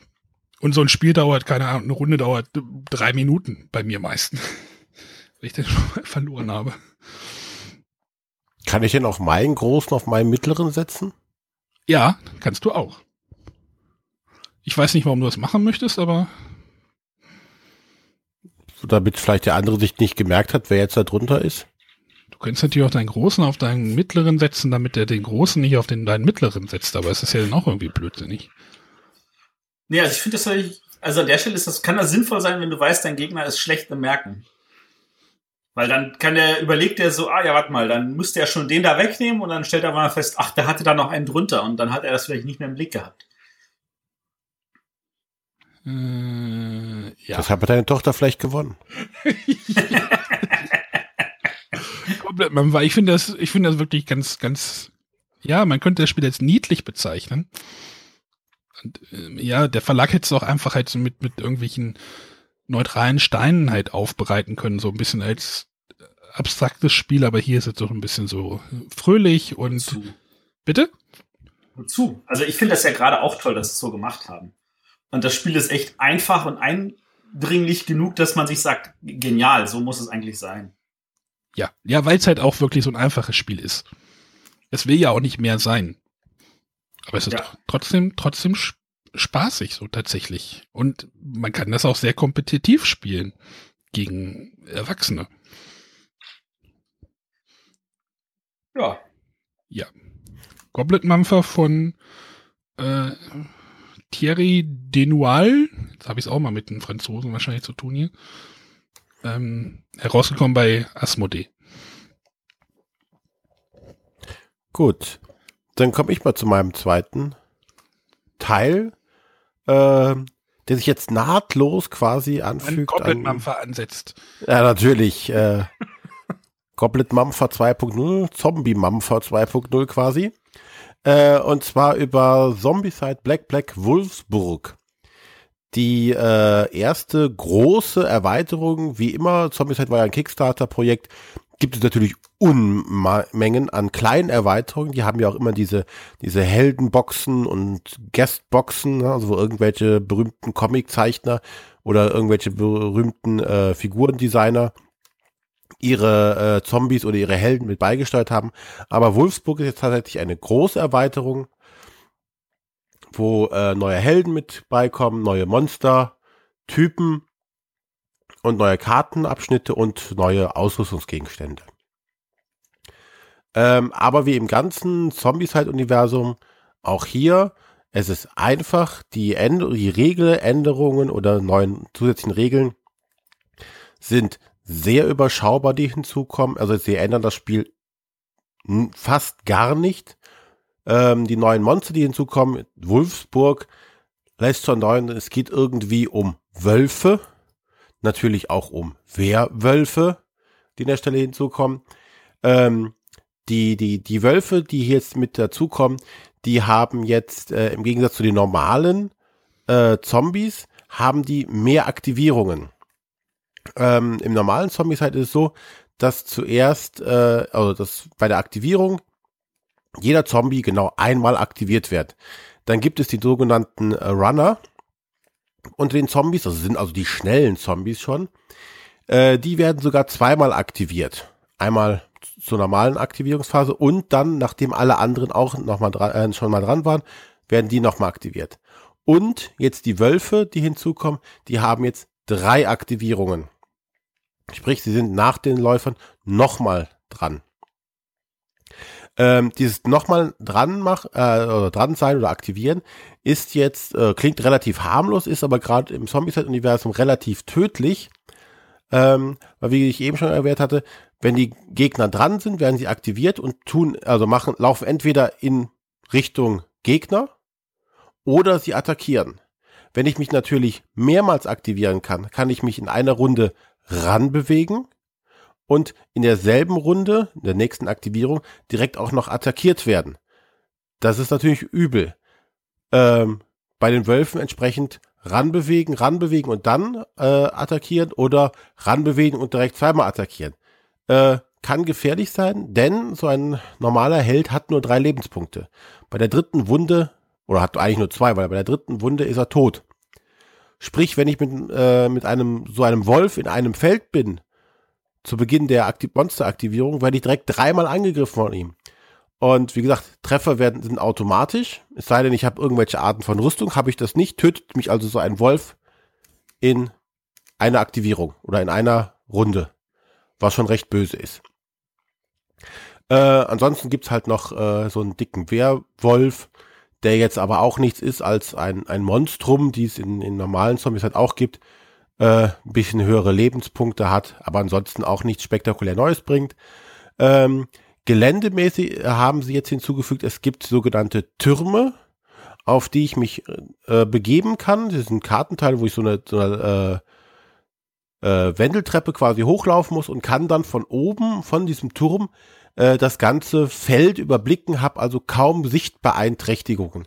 Kann demnach auch mit gerade mit meinen Fernkämpfern schön auf alles zielen.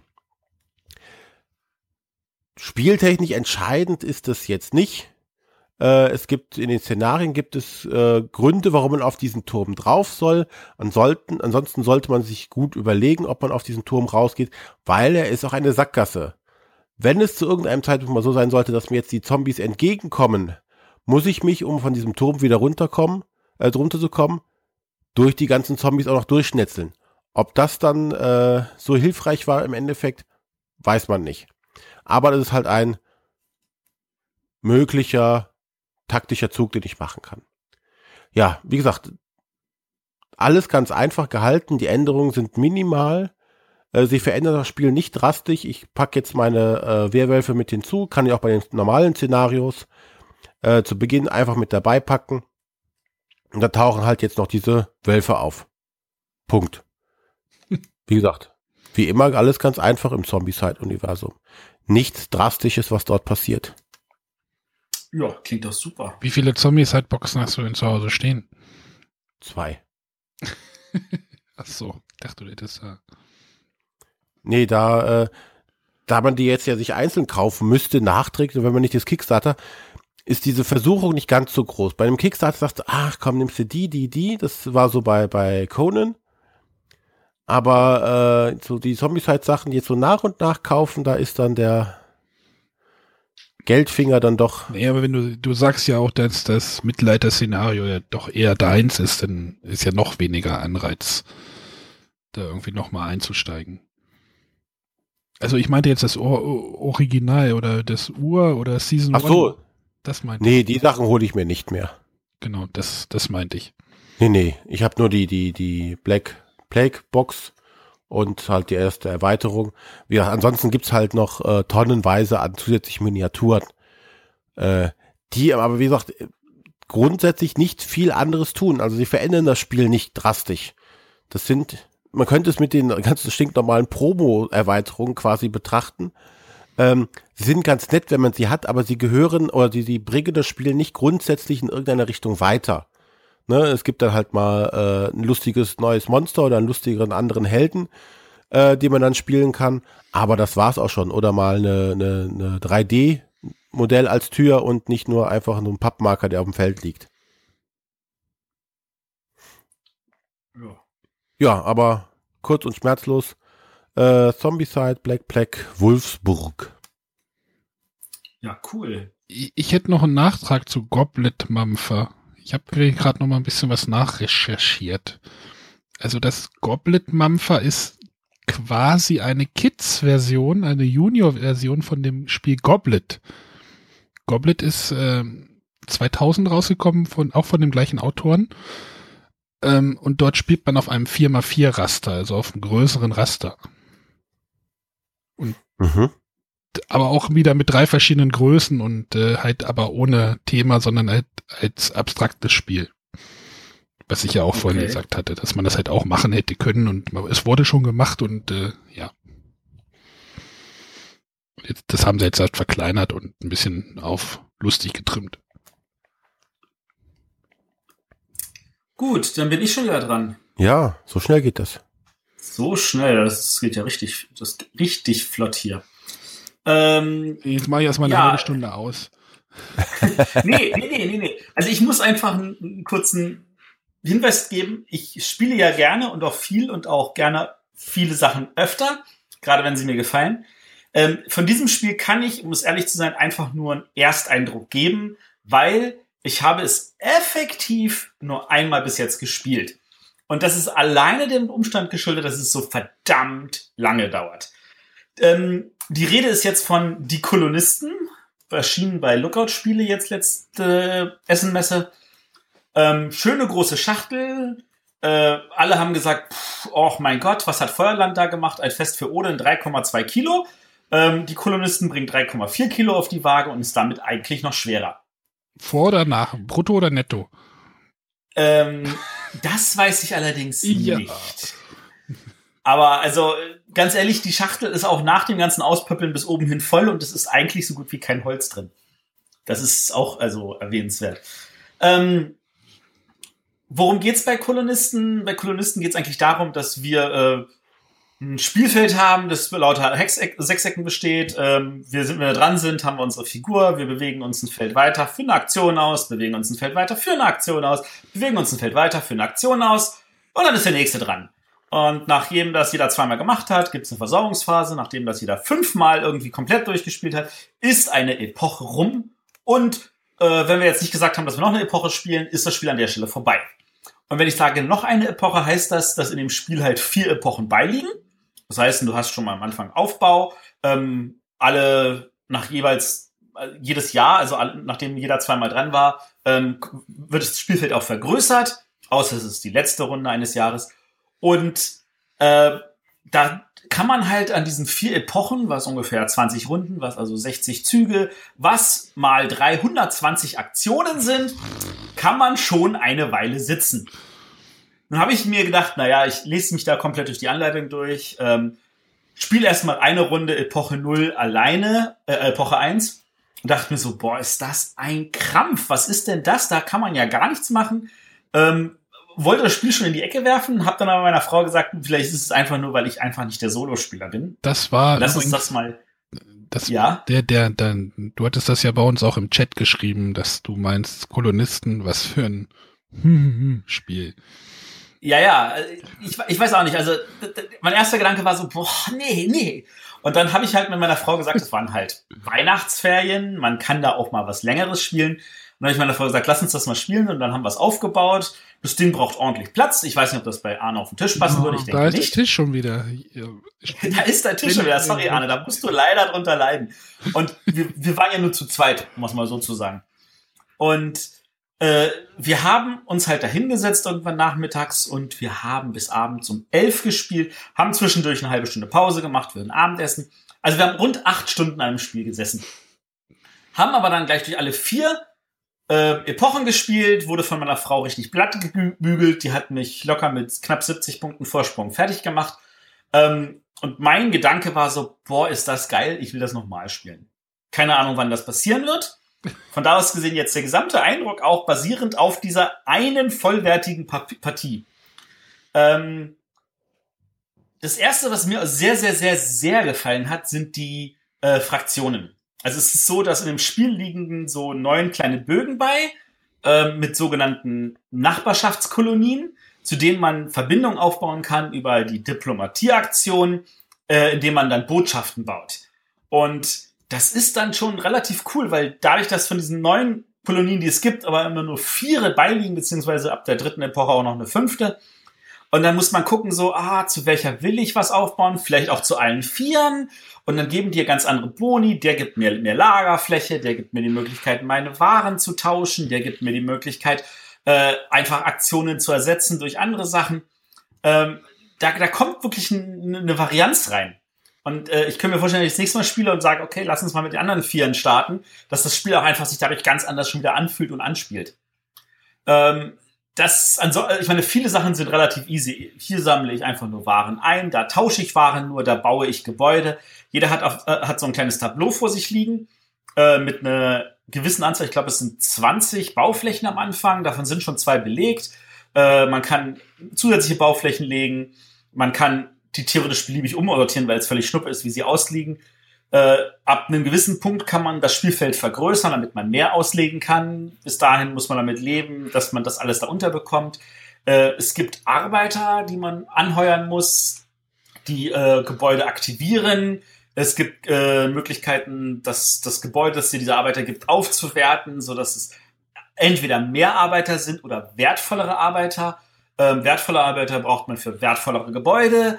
Auf der anderen Seite muss man die aber auch mehr versorgen. Also die Arbeit, die man am Anfang hat, muss man effektiv gar nicht versorgen, was das Spiel das gefühlt sehr angenehm macht. Wenn man dann die, die Bürger hat, äh, braucht man für die Nahrung und wenn man später auch noch Kaufleute hat, braucht man dafür äh, Nahrung und Klamotten. Weil die müssen natürlich auch noch schick ausschauen. Dafür ist aber jeder Arbeiter, den du hast und der nicht faul rumsteht, Siegpunkte wert. Ähm, und dann gibt's noch ein anderes Element, was mir sehr, sehr gefällt, ist nämlich, da gibt's einen großen Kartenstapel mit irgendwelchen Anschaffungen, die man ausspielen kann. Ähm, um an die zu kommen, gibt's ein bestimmtes Aktionsfeld. Natürlich gibt's auch eine, eine, Kolonie, die einem zusätzliche Karten ergibt oder auch Möglichkeiten, welche auszuspielen. Und äh, wenn man die ausspielt, hat man zusätzliche Einnahmefelder oder dieses und jenes. Äh, also da kann alles dabei sein. Da ist auch ein, ein Passierschein 38a drin. Äh, da ist auch ein Eisenbahnticket drin und solche Sachen. Ähm, ja, also das sind so viele, viele Kleinigkeiten in diesem Spiel, die an sich jetzt nichts Überragendes sind, aber in der Summe einfach das Gefühl haben, du spielst hier so ein Zivilisationsaufbauspiel, äh, du hast in jeder Epoche andere Schwerpunkte, es wird einfach mehr, was du am Anfang noch krampfhaft versuchst zusammenzukriegen, kriegst am Ende irgendwie hinterhergeworfen, brauchst aber auch eigentlich gar nicht mehr. Und es fühlt sich einfach rund an und macht einfach Spaß. Nach dem Eindruck einer ersten vollen Partie. René, siehst du das auch so?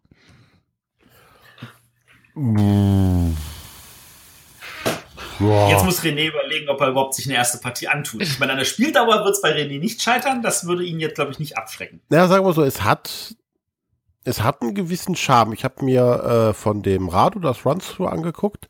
Äh, der war ja auch relativ begeistert von dem Spiel. Ähm, er hat, äh, glaube ich, im Gegensatz zu dir gelobt, dass man das zwischenspeichern kann und äh, die vier einzelnen Etappen quasi äh, nacheinander spielen kann.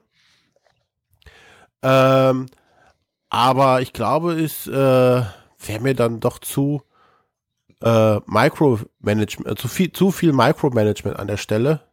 Ansonsten hat es schon diesen Charme von so einem Civilization irgendwie. Das, das wirkt mir so, so, so sehr stark wie, ah, das könnte so ein, wenn man das jetzt auf, auf eine Weltkarte ausbreitet, so ein Civilization-Ding sein. Ja.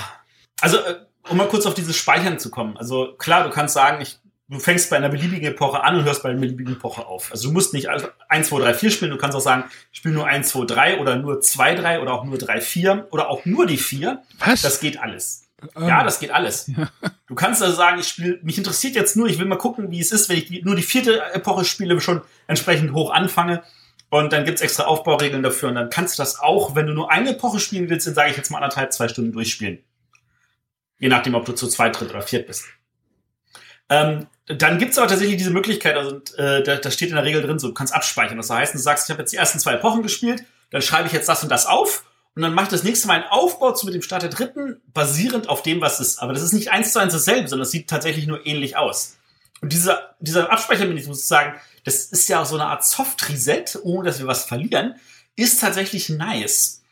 Ähm, aber man, ist, ich glaube, also zumindest mir geht's so, ich würde sagen, ich lasse es lieber stehen und spiele am nächsten Tag weiter, weil ähm, das ist ja dann ansonsten auch Quatsch. Wenn ich das Spiel stehen ähm, lassen würde, müsste ich hungern. ich wüsste auch nicht, ich glaube auch nicht, dass du am nächsten Tag weiterspielen würdest. äh, nee, wahrscheinlich nicht. Aber wie ist das denn also, vom, vom Micromanagement her? Ist das sehr viel, was du machen musst? Nein, eigentlich gar nicht. Die Aktionen sind relativ easy. Also ich gehe da hin und dann nehme ich mir drei Holz. Und dann drei Holz heißt, ich nehme da aus dem, aus dem Kästchen, wo ich die ganzen Holzplättchen drin habe, drei Holzplättchen raus und lege sie bei mir drauf. Das, was du eigentlich managen musst, ist dein Lagerplatz, weil ähm, produzieren tust du die auf äh, den Gebäuden, die du vor dir hast. Lagern tust du sie auf der Lagerfläche und du hast auch noch so einen, so einen, so einen zusätzlichen Speicher. Und du kannst zwischen dem Lager und den Speicher hin und her schieben jederzeit, und aber aus den Produktionsfeldern darfst du nur äh, Richtung Lager oder Speicher schieben, aber nicht wieder zurück. Und das, aber wenn du was bauen möchtest, dann darfst du nur aus dem Lager bezahlen. Das heißt, du musst gucken, ich habe so viel Lagerfläche, was immer ich bauen will, muss alles in diese Lagerfläche reinpassen und dann verschiebe ich das jetzt mal hin und her. Und aus, dem, aus den Produktionsfeldern nehme ich im letzten möglichsten Moment runter, aber spätestens, wenn sie wieder neu produzieren würden. Da ist, das, da ist das größte, sage ich jetzt mal, Micromanagement. Aber mhm. wenn einem das nicht auffällt, also das ist das, das war jetzt nicht so, dass ich das Gefühl habe, davon kann man irgendwie überfordert sein. Also ich habe da natürlich immer die Lagerflächen sonst wohin ausgebaut. Meine Frau hat das so nebenbei schleifen lassen, die hat ihre Siegpunkte über andere Methoden gemacht. Da, auch das geht alles. Und was, äh, du hast jetzt nur einen Ersteindruck ergeben, aber äh, wie sehr verzeiht einem das Spiel, Spiel Fehler? Sprich, äh, wenn du jetzt in der ersten Epoche äh, schon gravierende Patzer machst, ist das Spiel dann für dich gelaufen? Ich würde behaupten wollen, nein. Ich meine, das ist schwer einzuschätzen nach einer Deswegen, Partie. Ja. Ähm, aber das, vom, vom, vom, von meinem Gefühl her nein. Weil es genug Optionen gegeben hat, verschieden zu, voranzulaufen. Also zum Beispiel meine Frau hat am Anfang versucht zu sagen, okay, ich baue mal meine ganzen Produktionsstätten hier aus. Während ich gesagt habe, ich versuche mal lauter Botschaften zu bauen. Und ich hatte das Gefühl, so Mitte der zweiten Epoche, ich war gut dabei. Aber sie hat dann irgendwann gesagt, okay, und jetzt komme ich und hat all das, was ich in einer, einer kompletten Epoche aufgebaut hat, in zwei Zügen aufgebaut. Da mhm. war sie dann schneller. Aber ich wiederum hatte dann wieder was anderes gebaut und hatte einen Zugriff auf irrsinnig viele Karten. Also äh, du, du kannst ja einfach auf verschiedene Sachen stürzen. Ähm, man müsste jetzt nochmal gucken, also wie das zu viert ist, weil zu viert kommt natürlich auch eher das Problem, dass man vielleicht auf ein Aktionsfeld will, wo der andere draufsteht. Und das ist gerade so, da musst du diesen halt Baustoffe und andere Sachen bezahlen. Das haben wir im Spiel zu zweit natürlich relativ vermeiden können. Da haben wir gesagt, ich mache jetzt hier was, ich mache da was, äh, ich gehe erstmal dahin, weil ich genau weiß, der muss dann ja dann auch weg und so. Ähm, das konnte man alles abschätzen. Ähm, aber ich habe jetzt nicht das Gefühl gehabt, dass wenn du da einmal sagst, na jetzt muss ich aber dahin, sonst habe ich verloren. Ähm, also das Spiel verzeiht, denke ich schon. Das ist doch gut. Und ich freue mich total auf Oberhof, weil ich hoffe, dass ich da irgendjemanden finde, der sagt, alles klar, wir nehmen uns einen Tag in Oberhof dafür Zeit, einfach mal die Kolonisten die ganze Zeit zu spielen. Hätte ich voll Bock drauf. Also falls irgendeiner unserer Hörer in Oberhof ist und sagt, ja, da hätte ich auch Bock drauf, ich wäre dabei. Da wird sich doch jemand finden lassen. Frag doch mal Uwe Mölter. Der Uwe Mölter war letztes Jahr nicht dort. Aber der André Mack von Ravensburger. Hm. Ja, Gut, bevor wir jetzt Matthias Terminplanung jetzt hier äh, machen, darf der äh, Arne weitermachen wieder. Lass mich noch mal kurz die Rahmendaten so, geben. Das Entschuldigung. war die Kolonisten. Der Autor ist Tim Puls, das ist sein Erstling. Ähm, der Verlag ist Lookout Spiele. Das ist für ein bis vier Spieler.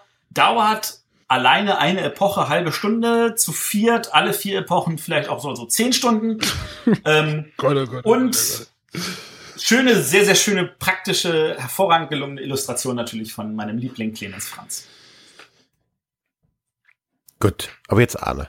Ja, jetzt Arne. ja ich habe ein Spiel, was von unserem anderen Liebling, dem Michael Menzel, illustriert wurde. Um mal wieder eine Überleitung zu basteln. Ähm, ich möchte über die Baumeister des Kolosseums reden. Ein Spiel von dem, ich weiß gar nicht, ob er das gerne hört, dem Carcassonne-Erfinder oder Carcassonne-Autoren Klaus-Jürgen Wrede. Der macht auch noch andere Spiele außer Carcassonne.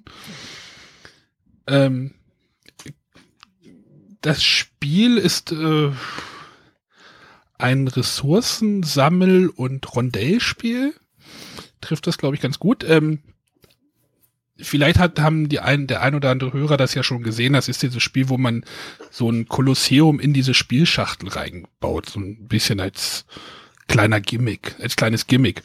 Ähm, aber das, diese, dieses Kolosseum in der Spielschachtel ist so ein bisschen zur Seite zu nehmen. Das ganze Spiel spielt sich so eher auf einem Spielplan ab. Auch nicht so sonderlich groß. Also passt alles bei mir auf den Tisch, wo wir wieder bei der Tischdiskussion sind. Und ähm, wenn man dran ist, oder auf diesem Spielplan, gibt es äh, eins, zwei, drei, vier, fünf, sechs, sieben äh, verschiedene Felder. ich zähle nochmal. Eins, zwei, drei, vier, fünf, sechs, sieben. Also sieben Orte, die der Konsul bereisen kann. Der Konsul, das ist sehr lustig, ist ähm, eine Holzfigur, die besteht aus so einem Pferd und einem hm, ich nenne es mal Ben Hur-Wagen, also dieser, dieser römische Streitwagen. Das, ist, das sieht total witzig aus. Also so eine Holzfigur habe ich auch noch nicht gesehen. Und äh, wenn man dran ist, darf man diesen Konsul um ein Feld vorwärts bewegen. Auf ein nächstes Feld. Diese Felder haben immer, die meisten Felder haben zwei, Funkt, zwei Seiten. Und ähm, wenn man dran ist, darf man sich äh, eines von äh, eines, ein, Oh Gott, das ist echt schwer zu erklären, wenn man es nicht äh, vor allem hat. Also es gibt halt diese großen äh, vier Eckfelder. An diesen Eckfeldern liegen vier Landschaften dran, weil jeder Spieler hat äh, selber ein Startlandschaftsplättchen, dort ist ein Lager drauf und drei Landschaftstypen. Es gibt Wald, äh, Gebirge, See und Weizen. Also so klassische, ich nenne es einfach mal Siedler äh, Rohstoffe. Diese Analogie bringe ich gleich nochmal. Ähm, und wenn man dran ist und diesen Konsol auf eins dieser Eckfelder bewegt hat, darf man sich aus den, es ist, an jedem Eckfeld liegen vier Landschafts, äh, vier zufällige Landschaftsplättchen aus und man darf sich das oberste davon nehmen. Also das, am, die liegen so am Spielfeldrand so dran gebaut und dann nimmt man sich das, was, was am weitesten vorne ist und darf das dann in seine Landschaft, in sein Startlandschaftsplättchen anlegen. Also man erweitert seine Landschaft.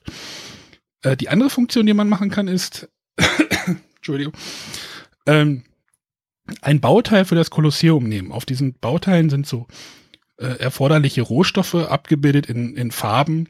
Also so ein Bauteil kann sein, irgendwie ein Wald, ein Gebirge und ein, ein Wasser, ich nenne es einfach jetzt mal so, äh, abzugeben an Karten. Also ich habe echt Probleme, dieses Spiel gerade zu erklären. Ähm, Merken wir, aber das ist nicht schlimm.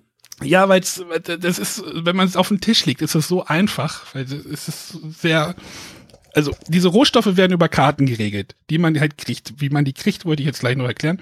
Aber man muss halt diese Teile, man kann halt sich aussuchen, man zieht auf ein Feld, macht die, nimmt entweder die, die Rohstoffe, die, die, das Rohstoffplättchen, was da liegt, und wenn man dieses Rohstoffplättchen genommen hat, ähm, triggert man eine Rohstoffausschüttung.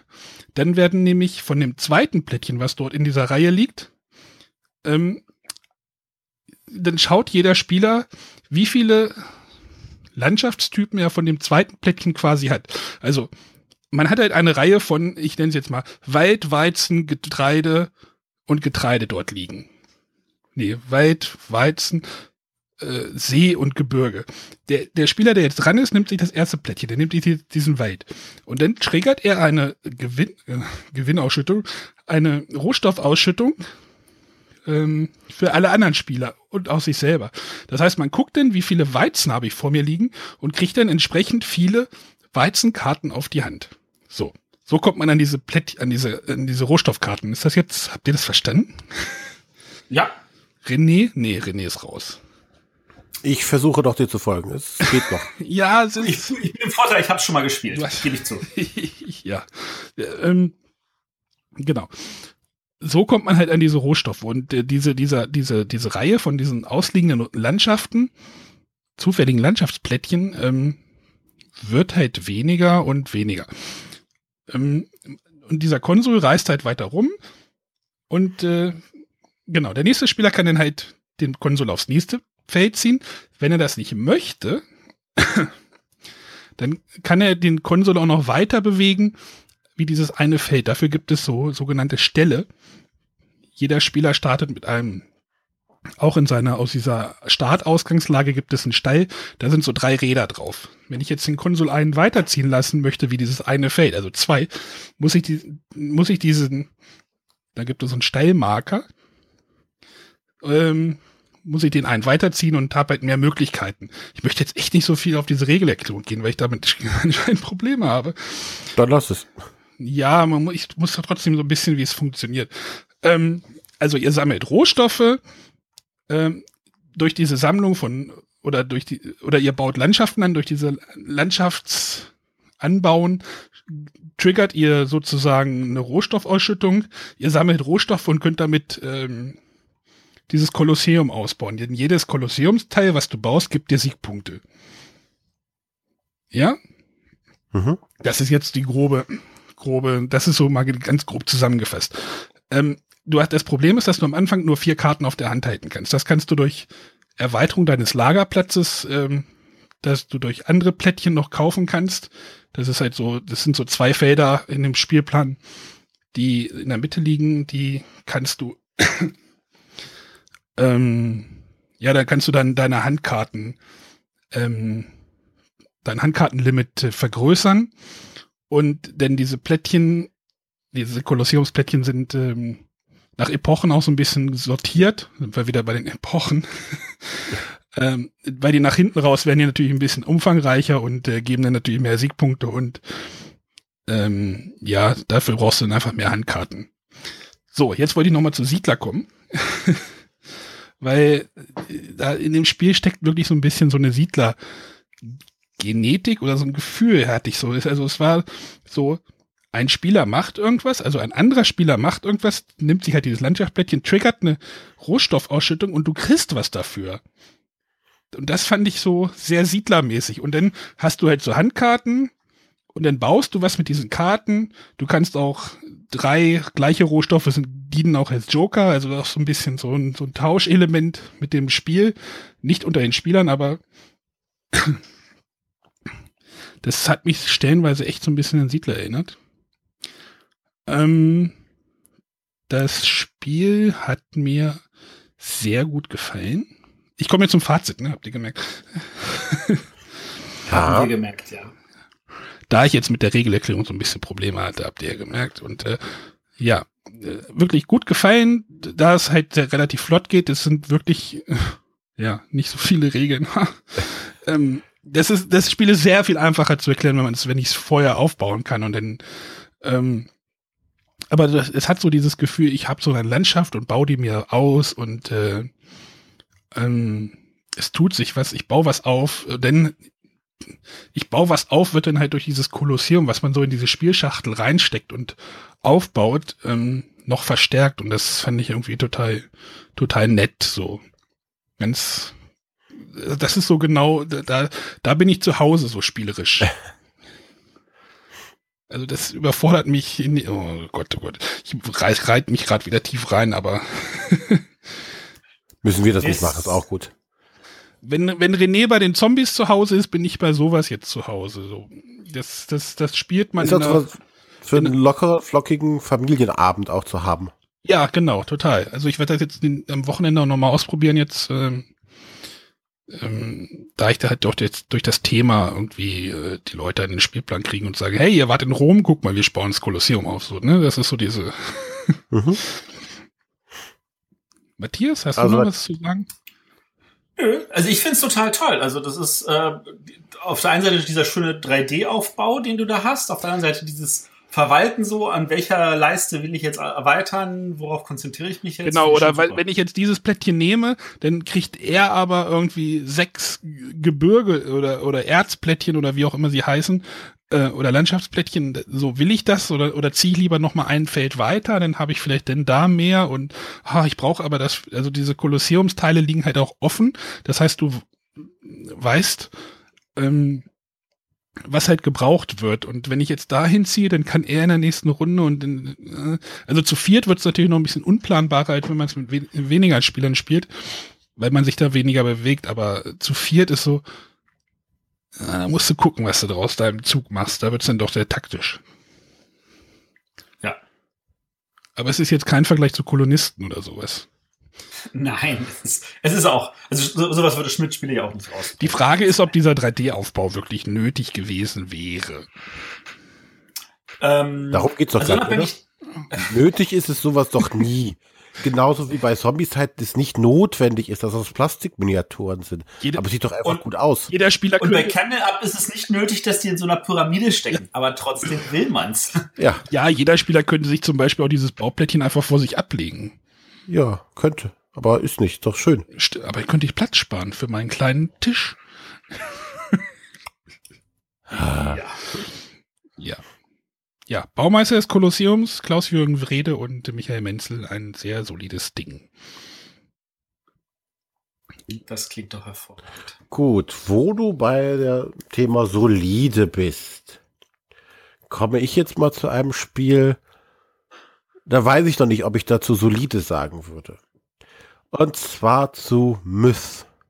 Nicht das Mais von äh, Ludi Creations, sondern Myth äh, von Megacon Games, beziehungsweise im Deutschen ist es von Ulysses äh, mit Unterstützung vom Heidelberger Spieleverlag. Ähm, ich habe Fragen. Ein, ja, jetzt schon? Von, das ging schnell. Von, von, welcher Version reden wir denn jetzt? Das, das geistert doch, das, das Spiel geistert doch jetzt aber auch schon gefühlt irgendwie drei, vier Jahre irgendwie durch die Spielelandschaft, oder? Ja, es ist äh, die Version oder die Spielregeln. Am Material hat sich in der Zwischenzeit gar nicht so viel geändert. Die Spielregeln und äh, Karten. Und zwar von der Version 2.0. Oh, Second Edition ist immer gut. Ja, sollte man meinen. Doch dazu mehr, später mehr. Lass dich mal machen. Ähm, ja, Myth ist ein, ja, Tabletop Dungeon Crawler Skirmish Game. Äh, also voll kooperativ wieder. Wir, also wir sind so im Reich von Zombie-Side so ein bisschen. Also wir sind ein Fantasy-Spiel, dem wir mit unserer Heldentruppe äh, uns durch die verschiedensten Monster rein durchschnetzeln. Ähm, aber da, wo zum Beispiel Zombicide eine äh, entsprechende Hintergrundgeschichte hat und einen an der Hand nimmt und äh, durch eine Welt durchführt mit entsprechenden äh, Quests und Szenarien, geht Myth einen vollkommen anderen Weg.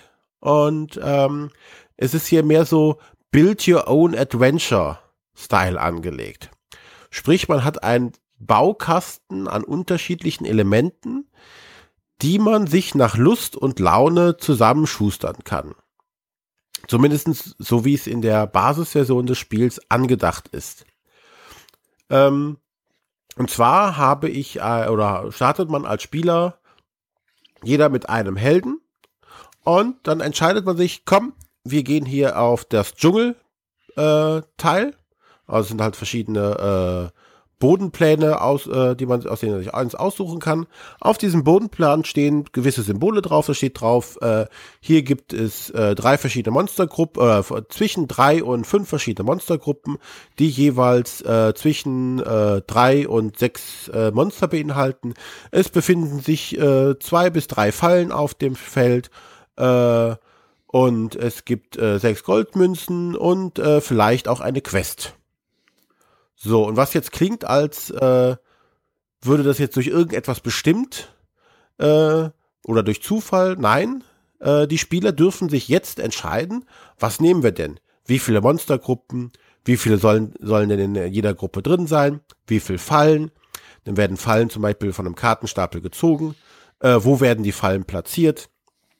Möchten wir auch eine Quest lösen, die, die dieses Kartenteil anbietet? Ja oder nein? Wenn ja, zieht man eins vom Stapel und äh, modifiziert damit noch entsprechend noch weiter die, die Aufstellung. Ähm, und dann geht's los. Dann ähm, kämpft man sich mit seinen Helden durch äh, über dieses Kartenteil, befriedet das quasi, also sprich versucht alle Monster zu entfernen.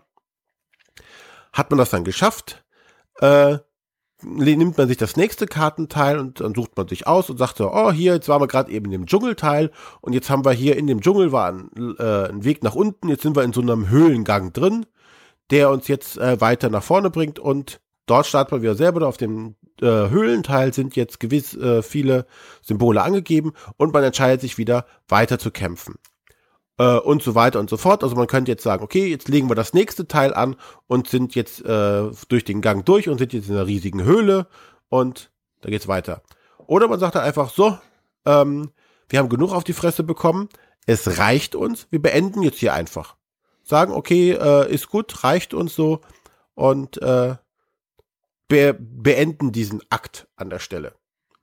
Und äh, resettet das Ganze dann, hat dann entsprechend äh, Schätze gesammelt äh, oder äh, Gold gesammelt, Erfahrungspunkte gesammelt, kann seine Helden ein bisschen aufleveln und macht dann weiter. Äh, und dann sagt er, okay, starten wir mal von diesem Teil und so weiter und so fort. Also man kann sich das jedes Mal selbst aussuchen. Es gibt keine vorgefertigten Szenarien. Wie gesagt, es ist so ein bisschen Build Your Own Adventure. Ähm, das ganze Regelsystem äh, oder das ganze System, was das ausbaut, ist äh, kartenbasiert. Ich habe als Held habe ich eine, äh, eine Handkarte, habe ich Handkarten, die meine verschiedenen Aktionen darstellen, die ich machen kann. Ähm, dementsprechend kann es so sein, dass ich äh, Pech habe und wenig oder bis je nach Heldentyp gar keine Angriffskarten in der Hand halte. Ich bin zum Beispiel der Heiler, der hat nur ein paar Angriffskarten in seinem ganzen Deck. Und durch Zugglück habe ich, kann ich in der ersten Spielrunde nur Heilkarten auf der Hand haben, hilft mir nicht, weil noch keiner verletzt ist. Also doof. Dann ne, kann ich in dieser Runde nicht viel machen. Ähm, aber das ist recht schön. Ich habe dann verschiedene Aktionsslots, die ich dann ausfüllen kann äh, mit diesen Karten, äh, die dann äh, zu bestimmten Zeitpunkten auch ausgespielt werden können. Also abhängig davon, wie viel oder wie wenig ich mich bewegt habe ähm, oder wie weit entfernt ich von den Gegnern bin. Äh, und wie gesagt, auf diesen Karten steht unheimlich viel Information drauf. Das ist alles sehr schön auch äh, gemacht mit entsprechenden Symbolen. Es gibt aber dann noch Schlüsselwörter auf den Karten drauf, die sagen, äh, wann und wieso ich was einsetzen darf. Dann hat jeder Held noch Spezialfähigkeit. Der Krieger, der hat Wut, äh, kann also äh, Aktionskarten blind dafür einsetzen, um äh, wütend zu werden und damit mehr Schaden zu machen. Äh, der Priester äh, hat Glaube, damit kann er dann besser heilen, den er einsetzen kann. Also jeder spielt sich so ein bisschen anders. Äh, oder ein bisschen anders. Was, was bei Zombies halt zum Beispiel so ist, da hast du zwar die, die äh, schwertschwingende Nonne und äh, den, den, den äh, bärtigen Magier, der mit Flammenbällen um dich wirft, aber grundsätzlich sind sie relativ ähnlich. Sie haben dieselben Statuswerte, sie ha oder unterscheiden sich nur von minimal an Statuswerten.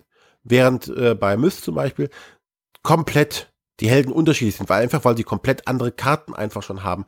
Sie haben Startausrüstungen. Äh, du kannst diese Karten, dein Kartendeck noch manipulieren, während du weiterspielst. Also äh, in Anführungszeichen Level 2 Karten ins Deck mit reinholen, was äh, ein Upgrade von der bestehenden Karte zum Beispiel ist. Sprich, du kannst da immer besser werden. Ähm, ja, so, das ist dieses, dieses Baukartenprinzip. Hierbei wird natürlich deutlich mehr gewürfelt als zum Beispiel bei äh, Zombicide. Die Gegner äh, würfeln, du würfelst und ähm, Du, es gibt noch Schicksalswürfel und du musst vorher deinen Würfelpool zusammenstellen. Du kriegst äh, zwei Würfel hiervon, einen Würfel davon und weil der andere noch einen Zauberspruch hat, kriegst du noch einen zusätzlichen Würfel um die, um da, um dupp und dann würfelst du und dann musst du gucken, ob du die entsprechende Mindestwurf geschafft hast und dann entsprechend Schaden und so weiter. Also das, da ist deutlich mehr von diesem Micromanagement als zum Beispiel wie bei Zombicide, das deutlich einfacher an der Stelle ist. Hier hast du natürlich mehr Möglichkeiten und entsprechend auch mehr Variabilität in den Charakteren. Das muss man mögen oder nicht mögen. Das ist dann Geschmackssache. Ja, das in aller Kürze zu dem Spiel. Großes Manko bei dem Spiel ist die angesprochene 2.0-Regel. 2.0 ist normalerweise schon was Besseres.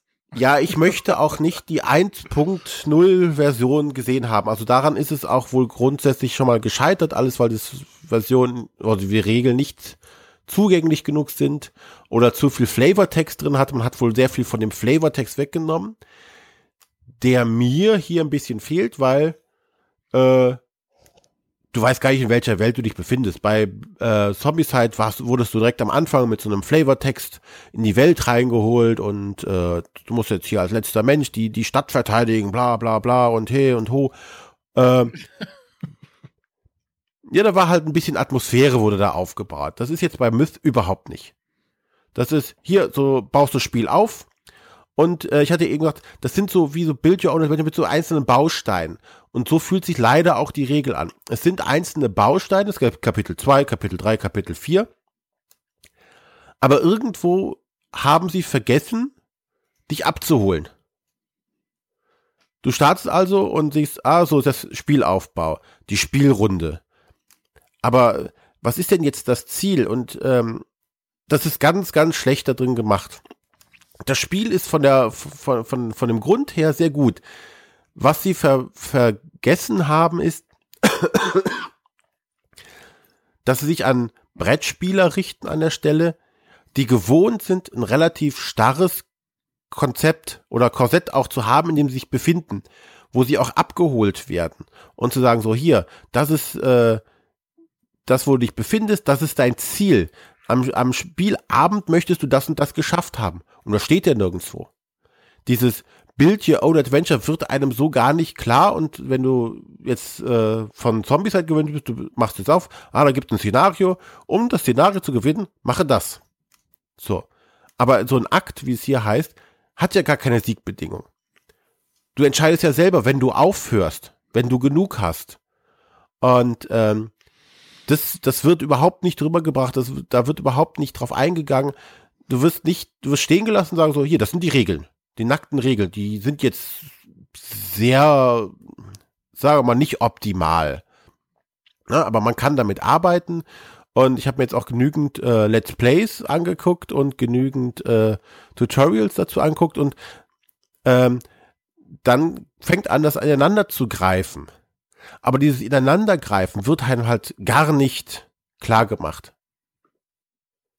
Dieses, dieses, dieses Prinzip, was das Spiel soll, wird einem gar nicht klar gemacht. Das sind die nackten Regeln sind da und äh, ja, jetzt weißt du, wie es geht. Äh, ja, aber was mache ich denn? Wo ist denn das Tutorial, die Tutorial-Mission? Wo ist das, das erste Szenario? Oder es gibt so, so einen Stapel an Questkarten. Äh, ja, mit welcher fange ich denn an? Nehme ich die erste oder, ach nee, ich, ich muss ja erst eine Karte, äh, so ein Kartenteil quasi hinlegen, auf dem ich spielen möchte. Und das bestimmt erst, ob ich überhaupt eine Questkarte ziehe oder nicht und nicht erst eine Questkarte ziehe und dann das Kartenteil. Ne, also, ihr versteht, was ich da meine. Das ist so, es ist nicht das Gewohnte, was ich von einem Brettspiel oder als Brettspieler gewohnt bin. Und das ist der, glaube ich, der größte Malus von diesem Spiel. Weil wenn es dann einmal läuft, ist es okay. Dann funktioniert es auch. Aber ich glaube, okay. nicht viele haben die, das Durchhaltevermögen, um überhaupt dahin zu kommen.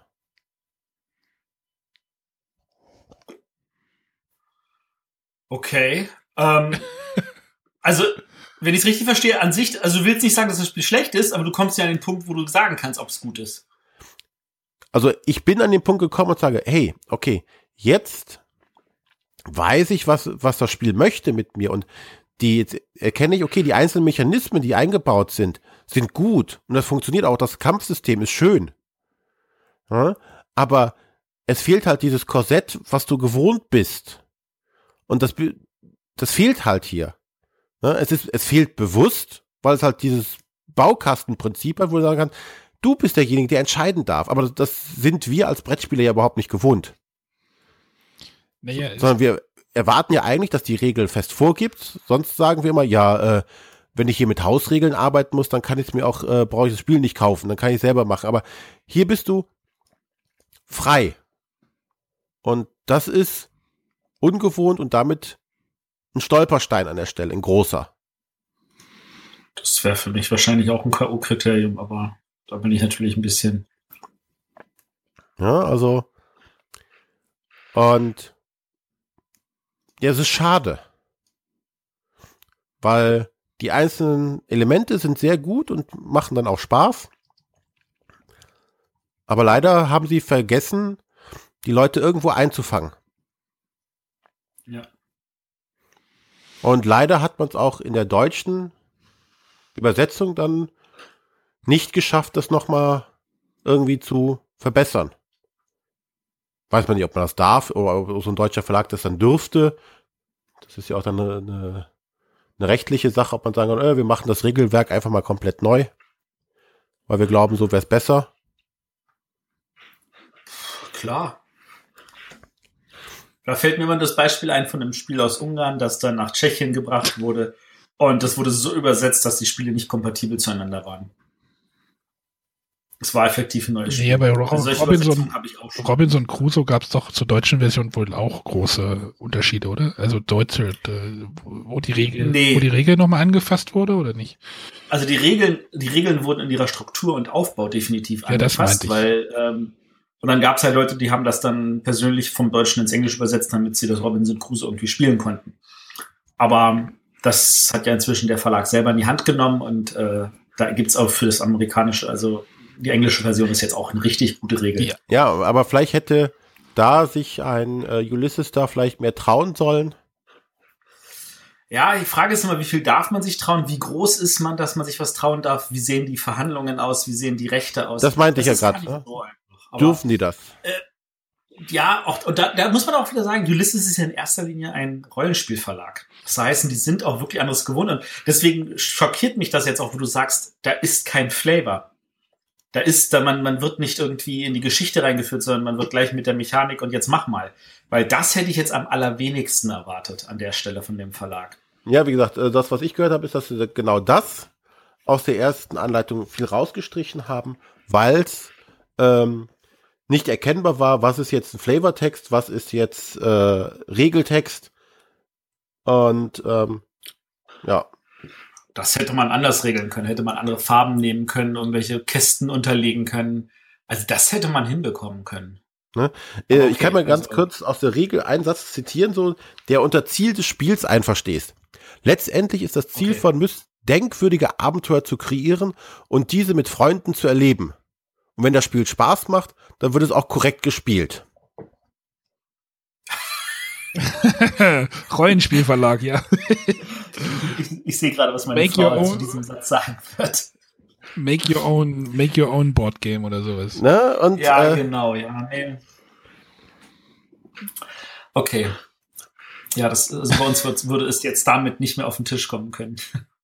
ne, das ist Okay. schade. Hm. Ach, da gibt's anscheinend. Ja, nee, nee, nee. Okay. Ja, das war äh, Mais, äh, Myth. Mais war das andere, Myth.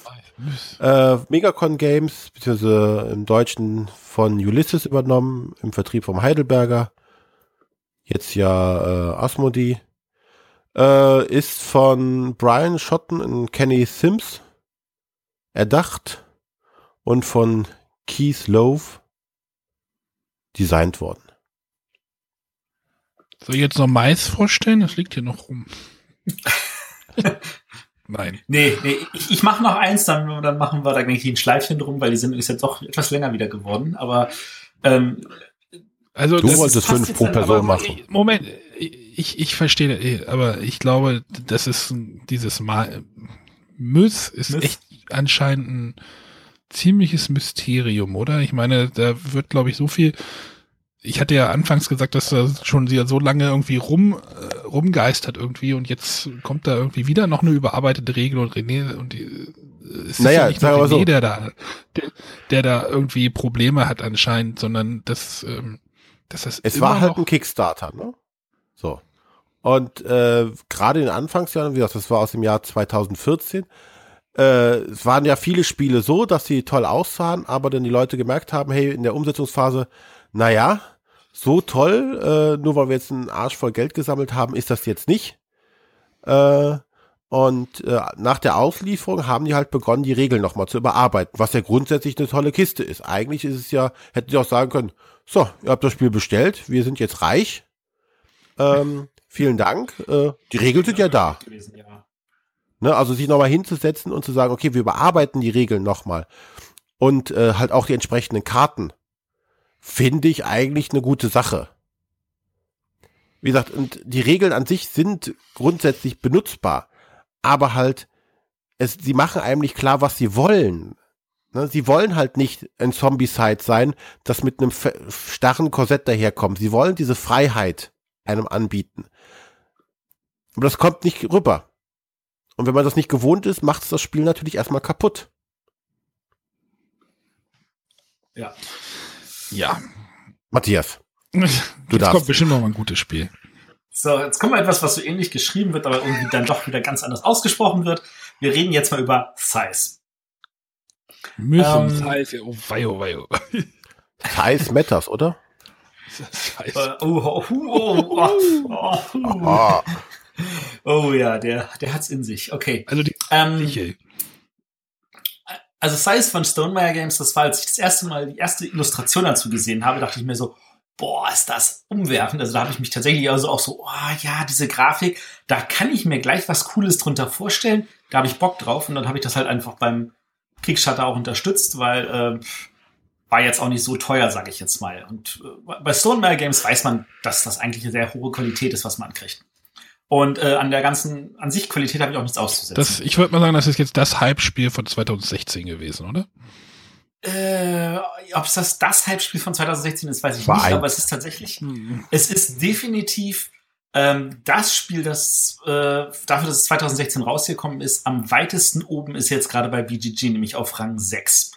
Und das ist eigentlich, das, das kann ich persönlich jetzt an dieser Stelle schon was vorwegzunehmen nicht nachvollziehen, aber das ist jetzt eine andere Geschichte. Ähm, okay, also Setting irgendwie 1920er, Osteuropa, alternative Welt, äh, es laufen Mechs durch die Gegend, du hast Bauern und Arbeiter und äh, die leben aber in irgendeiner Art und Weise friedlich, aber auch die ganze Zeit in irgendeinem mentalen Konflikt. Also da ist immer eine Bedrohung da, auch wenn jetzt kein Krieg irgendwie ausbricht. Klingt total spannend und, und, und reizt, reizt mich auch mit. Spiel ist gekommen, bei mir im Regal gelandet, weil ich erstmal ganz viele andere Sachen gespielt habe.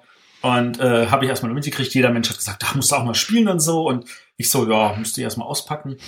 ähm, habe ich dann aber irgendwann mal gemacht, haben wir auf den Tisch gepackt. Spiel geht bis fünf, mit Erweiterung sogar zu sieben. Hab die Regeln erklärt, die wirklich total easy sind. Ein großes Lob an die Anleitung. Einmal lesen, sofort verstanden, wenig Fragen offen, liegen auch schöne Karten bei, kann man sofort alles nachlesen. Jede Frage war beantwortet, war hervorragend.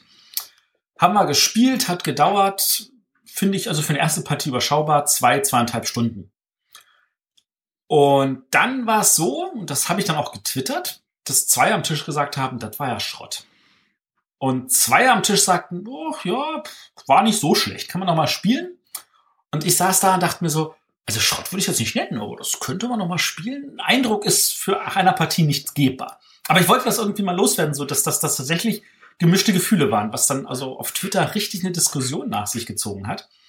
Äh, weil es natürlich die einen gab, die sagten, also die haben schon mal keine Ahnung und ähnliche Sachen und äh, es ist, es ist schwierig so zu fassen, aber ich kann verstehen natürlich, dass dieses Spiel an der Stelle polarisiert. Also haben wir es am nächsten Abend nochmal gespielt. Mit einer anderen Spielerzahl, um einfach mal das auch zu testen. Und äh, ich muss dazu sagen, ich habe dann die Partie gewonnen, aber es hat mir nicht gefallen.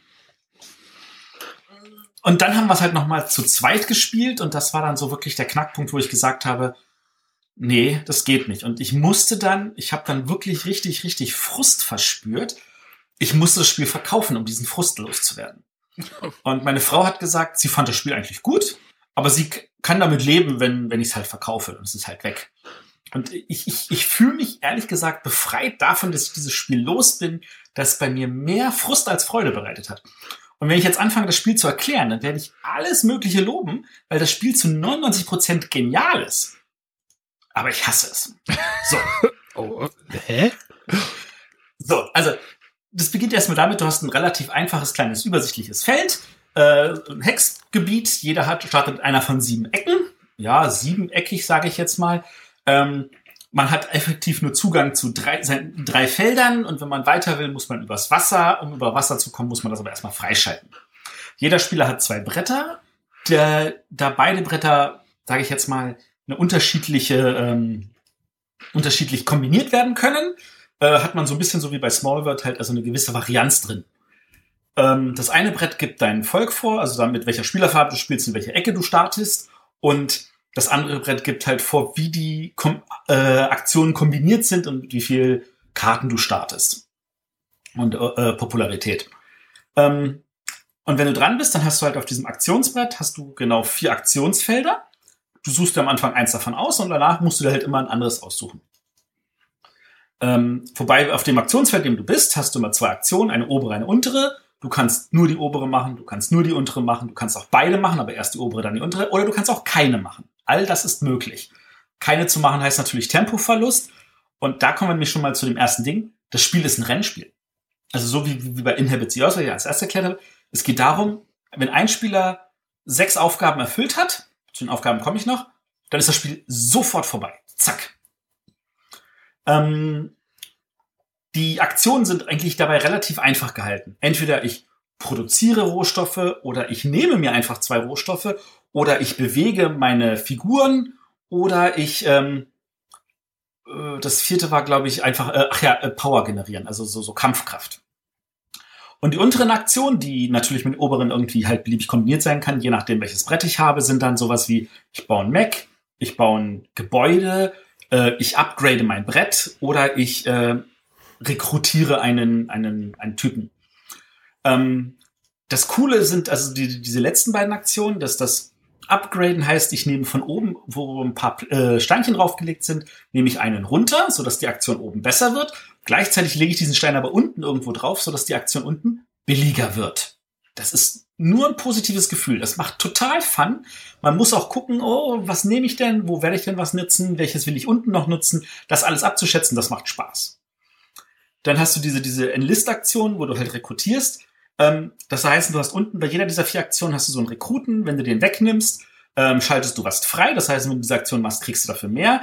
Du kriegst gleichzeitig einen einmaligen Bonus dafür, dass du den oben auf ein, ein Feld packst. Und wenn jetzt diese Aktion, wo du den Rekruten freigeschaltet hast, von dir oder von deinem linken oder deinem rechten Nachbarn ausgeführt wirst, kriegst du diesen Bonus jedes Mal. Das fühlt sich gut an. Das macht Spaß. ähm, wenn du einen Mac baust, dann hast du halt vier Macs zur Auswahl und jeder von diesen Macs, wenn du ihn baust, gibt dir einen Bonus, eine zusätzliche äh, Geschichte. Das kann sowas sein wie, du kannst jetzt über Wasser auf Farmen laufen oder du kannst jetzt, ähm, äh, wenn du äh, äh, wenn du in den Kampf kommst, kannst du dem Gegner erstmal eine Karte klauen. Oder wenn du angegriffen wirst, hast du auf jeden Fall schon mal zwei Verteidigung. Oder du kannst mit deinen Max immer zwei Felder laufen, wenn du läufst. Das fühlt sich gut an. Das ist toll. Ähm, du guckst dir also dein Brett am Anfang an. Du versuchst zu lesen, wie mache ich die Aktion am geschicktesten. Ähm, jeder hat am Anfang zwei Objective-Karte gekriegt. Davon kannst du eine erfüllen. Ähm, du kannst dir jederzeit im Spiel überlegen, welche von den beiden, wenn du die eine erfüllt hast, dann gibst du die beiden ab, dann hast du ein Sternchen platziert. Es geht halt darum, diese Sternchen zu platzieren. Es gibt natürlich Konflikte, wenn ich mit einem Mac auf dem Feld laufe, wo ein anderer Mac ist. Die Macs und die, der, der Charakter, die sind aus Plastik und äh, die anderen Figuren sind aus Holz und da gibt es einfache Regel, Plastik auf Plastik auf demselben Feld kämpft, Holz darf auf andere Felder mit Holz oder Plastik nicht laufen. Ähm, wenn es zu diesem Kampf kommt, ist das total easy, weil jeder hat eine gewisse Kampfkraft angesammelt, davon kann er bis zu sieben einsetzen. Jeder hat noch Kampfaktionskarten, äh, also Kampfkarten. Die haben einen Wert zwischen zwei und fünf. Die werden zufällig gezogen, aber du kannst für jeden Mac, den du im Kampf hast, eh nur eine Karte einsetzen. Wird kurz aufgedeckt, sofort abgehandelt. Der Verlierer verliert seine Einheit nicht, sondern muss sie nur nach Hause schicken. Ähm, und bei Gleichstand gewinnt der Angreifer, so dass du auch einen Anreiz hast. Aber mehr als zweimal brauchst du nicht zu kämpfen, weil wenn du deine zwei Angriffe gemacht hast, hast du bis zu zwei Sternchen platziert. Danach kriegst du dafür nichts mehr. Das ist dann also durch. Ähm, dann, wenn du alle viermal rekrutiert hast, alle sechs Upgrades, alle vier Gebäude, alle vier Max, dafür kannst du überall Sternchen kriegen. Und ähm, dann ist noch ein sehr, sehr schönes Abrechnungsgeschichte, äh, und zwar gibt es sowas wie Popularität. Das heißt, ähm, du kannst im Laufe des Spiels Popularität gewinnen und ähm, je höher du in deiner Popularität steckst, desto mehr sind die Sachen, die Siegpunkte bringen, wert. Wenn du Popularität irgendwo im unteren Bereich bist, wie das alle am Anfang sind, ist jedes Gebiet, das du am Ende kontrollierst, drei Siegpunkte wert. Nee, äh, zwei Siegpunkte wert. Das ist jetzt nicht so viel. Ähm, wenn du deine Popularität steckst, kann jedes Gebiet drei oder vier wert sein. Genauso äh, die, die Sterne, die du platziert hast. Äh, am Anfang sind die jeweils drei wert, die können auch vier oder fünf gesteigert werden. Und Rohstoffe, die du am Ende übrig hast, das ist meistens relativ wenig, kannst du auch, am Anfang sind die nur ein, kannst du auf zwei oder drei steigern. Also Popularität bringt dir dafür, alles was Siegpunkte bringt, bringt mehr Siegpunkte. Das ist cool. Ein letztes Element, das es noch gibt, es gibt ein paar Felder, da liegen äh, so kleine Chips aus für Aktionsfelder. Diese Aktions, wenn du so eine Aktionskarte ziehst, das fühlt sich total schön an. Schöne Grafik. Und dann kannst du aussuchen, was auf diesem Bild passiert. Passiert A, B oder C. Alles passt zu dem Bild. Und in dem einen Fall bekommst du nur, in dem zweiten Fall zahlst du ein bisschen Geld und bekommst was. Im dritten Fall zahlst du Popularität und bekommst einen richtig geilen, dicken Effekt. Und da muss dann abwägen, ah, was passt jetzt in meine Strategie und so. Das Spiel macht Spaß. Das ist an jeder Ecke, ist das, trieft das so vor genialen Ideen, es wirkt ausgeglichen. Ich habe mit den verschiedenen Fraktionen, die ich gespielt habe, hatte ich immer das Gefühl so, ah, die können das, ich muss gucken, was die mir bietet, was ich extra nutzen kann. Die Russen zum Beispiel, die müssen ihre Aktionsfeld nicht woanders hin bewegen. Ähm, die, die, die Krim kann, wie gesagt, klauen, die kann Sachen doppelt produzieren. Ähm, da sind die, die Polen, die an der, nee, die, die Nord, Norweger, ähm, die nordischen Völker, die können sofort mit ihren Arbeitern schon über Wasser ziehen, die haben verschiedene Möglichkeiten. Es gibt ein paar Felder, die sind durch Tunnel verbunden, da kannst du übers Spielfeld hüpfen. Ähm, das, das fühlt sich alles super an. Es gibt in der Mitte ein Feld, das ist das Einzige, was nichts produzieren kann, aber wenn du das kontrollierst, kannst du dir eine Fabrikkarte nehmen, die ein fünftes Aktionsfeld gibt, die stark ist. Und je früher du kommst, desto größer ist die Auswahl. Äh, das ist alles geil. Und dann kommt nämlich der Punkt. ja, jetzt kommt der einzige Punkt, und das ist aber unfassbar. Das, ist, das ist das Einzige, was mich wirklich nervt, ist das Ende. Ein Spieler legt seinen sechsten Stern, das Spiel ist sofort vorbei. Der Spieler muss noch nicht mal dran sein. Der kann einfach durch, hm, ich mache die Aktion, mein linker Nachbar, sehr schön, dafür kriege ich einen Rekrutenbonus. Zack, ich leg meinen sechsten Stern und du bist, und das Spiel ist vorbei. Und denkst dir so, aber ich wollte noch das und das machen. Äh, das ist mir besonders aufgefallen in der Zweierpartie mit meiner Frau, wo ich wirklich, sie hat einfach gesagt, oh, jetzt ist übrigens Schluss. Und ich so, äh, äh, wenn ich jetzt noch eine Aktion gehabt hätte, hätte ich 24 zusätzliche Siegpunkte gehabt. Und so hatte ich irgendwie 60 und sie hatte 90. Und ich meine, ich hätte wahrscheinlich nicht gewonnen, aber dieses Gefühl, äh, ich habe nur zwei Drittel ihrer Punkte oder ich habe nur fünf Prozent weniger, das ist ein großer Unterschied. Ja, aber ist das nicht immer, und, ist das nicht immer so? Ja, das könnte man so sagen, aber bei den meisten Spielen ist es doch so, irgendein Spieler macht Schluss und dann ist jeder nochmal dran oder so. Das fühlt sich halbwegs gut an. Du kannst abschätzen, was passiert. Aber dieses Spiel ist so solitär. Du bist so auf deine Engine eingefahren. Du versuchst das zu machen. Auf einmal ist es so, Spiel ist vorbei und du so, hä? Und es ist nochmal ein Unterschied zwischen, also um jetzt mal Ascension als Beispiel zu nehmen. Ascension hast du das Gefühl, das Spiel ist genau eine Runde zu früh aus. Hier habe ich das Gefühl, es ist fünf Runden zu früh aus. Mich so frustriert in großem Maße, dass ich sagte, das geht nicht. Ich muss dieses Spiel verkaufen. Es ist an allen Ecken geil, aber das Ende, und das ist ja das Schlimme eigentlich, so ein Spiel soll dir ein gutes Gefühl geben am Ende. Du sollst eigentlich aufstehen und sagen, boah, das ist geil, ich will das nochmal spielen. Das war nicht. Es war einfach der Frust, wo ich sagte so, ich hasse dieses Spiel. Ich würde am liebsten die Materialien nehmen und durch die Wohnung schmeißen. so, das musste ich jetzt mal so loswerden. Aber das. Ich hasse dich, ich liebe dich, ich hasse dich, ich liebe dich. ja. Aber das ist mir beim ersten Mal spielen ist das nicht negativ aufgefallen. Beim ersten Mal spielen, doch, ist es mir, aber dann war es mir noch nicht so bewusst. Da habe ich das darauf geschoben, dass ist, okay, der hat sein Brett besser lesen können als ich. Also das, das war es ja auch so. Also das erste Spiel, das hatte meine Frau gewonnen. Die hat ihr Brett sehr gut lesen können. Ich habe das nicht lesen können, ich habe das noch nicht so begriffen. Das war halt das erste Spiel. Das, das, da, da, da will man halt auch nach einem ersten Spiel keine Meinung erstmal haben. Ähm, aber da waren halt zwei Leute am Tisch, die waren schon davon frustriert. Beim zweiten Spiel hat es mich auch frustriert, obwohl ich gewonnen habe. Ein anderer Spieler hat Schluss gemacht, aber ich hatte am Ende mehr Siegpunkte. Und zwar auch noch im Tiebreaker. Und ich, es hat sich nicht angefühlt, als hätte ich gewonnen, weil ich gesagt habe, ich wollte doch noch machen. Und im dritten Spiel war es einfach so, zack, vorbei und ich so, nee, das reicht mir jetzt, ich will nicht mehr. Hm. Hm, das ist, das ist echt interessant. Also, ähm, es, es kommt ja öfter. Ja, es klingt jetzt nicht richtig, dass du das Spiel nicht magst. ja. es ist, es ist wirklich so. Es, jedes einzelne Moment, also ich, wenn ich es richtig verstanden habe, das ist, fühlt halt ein 4X-Spiel, wobei das Exterminate halt eigentlich nicht vorhanden ist.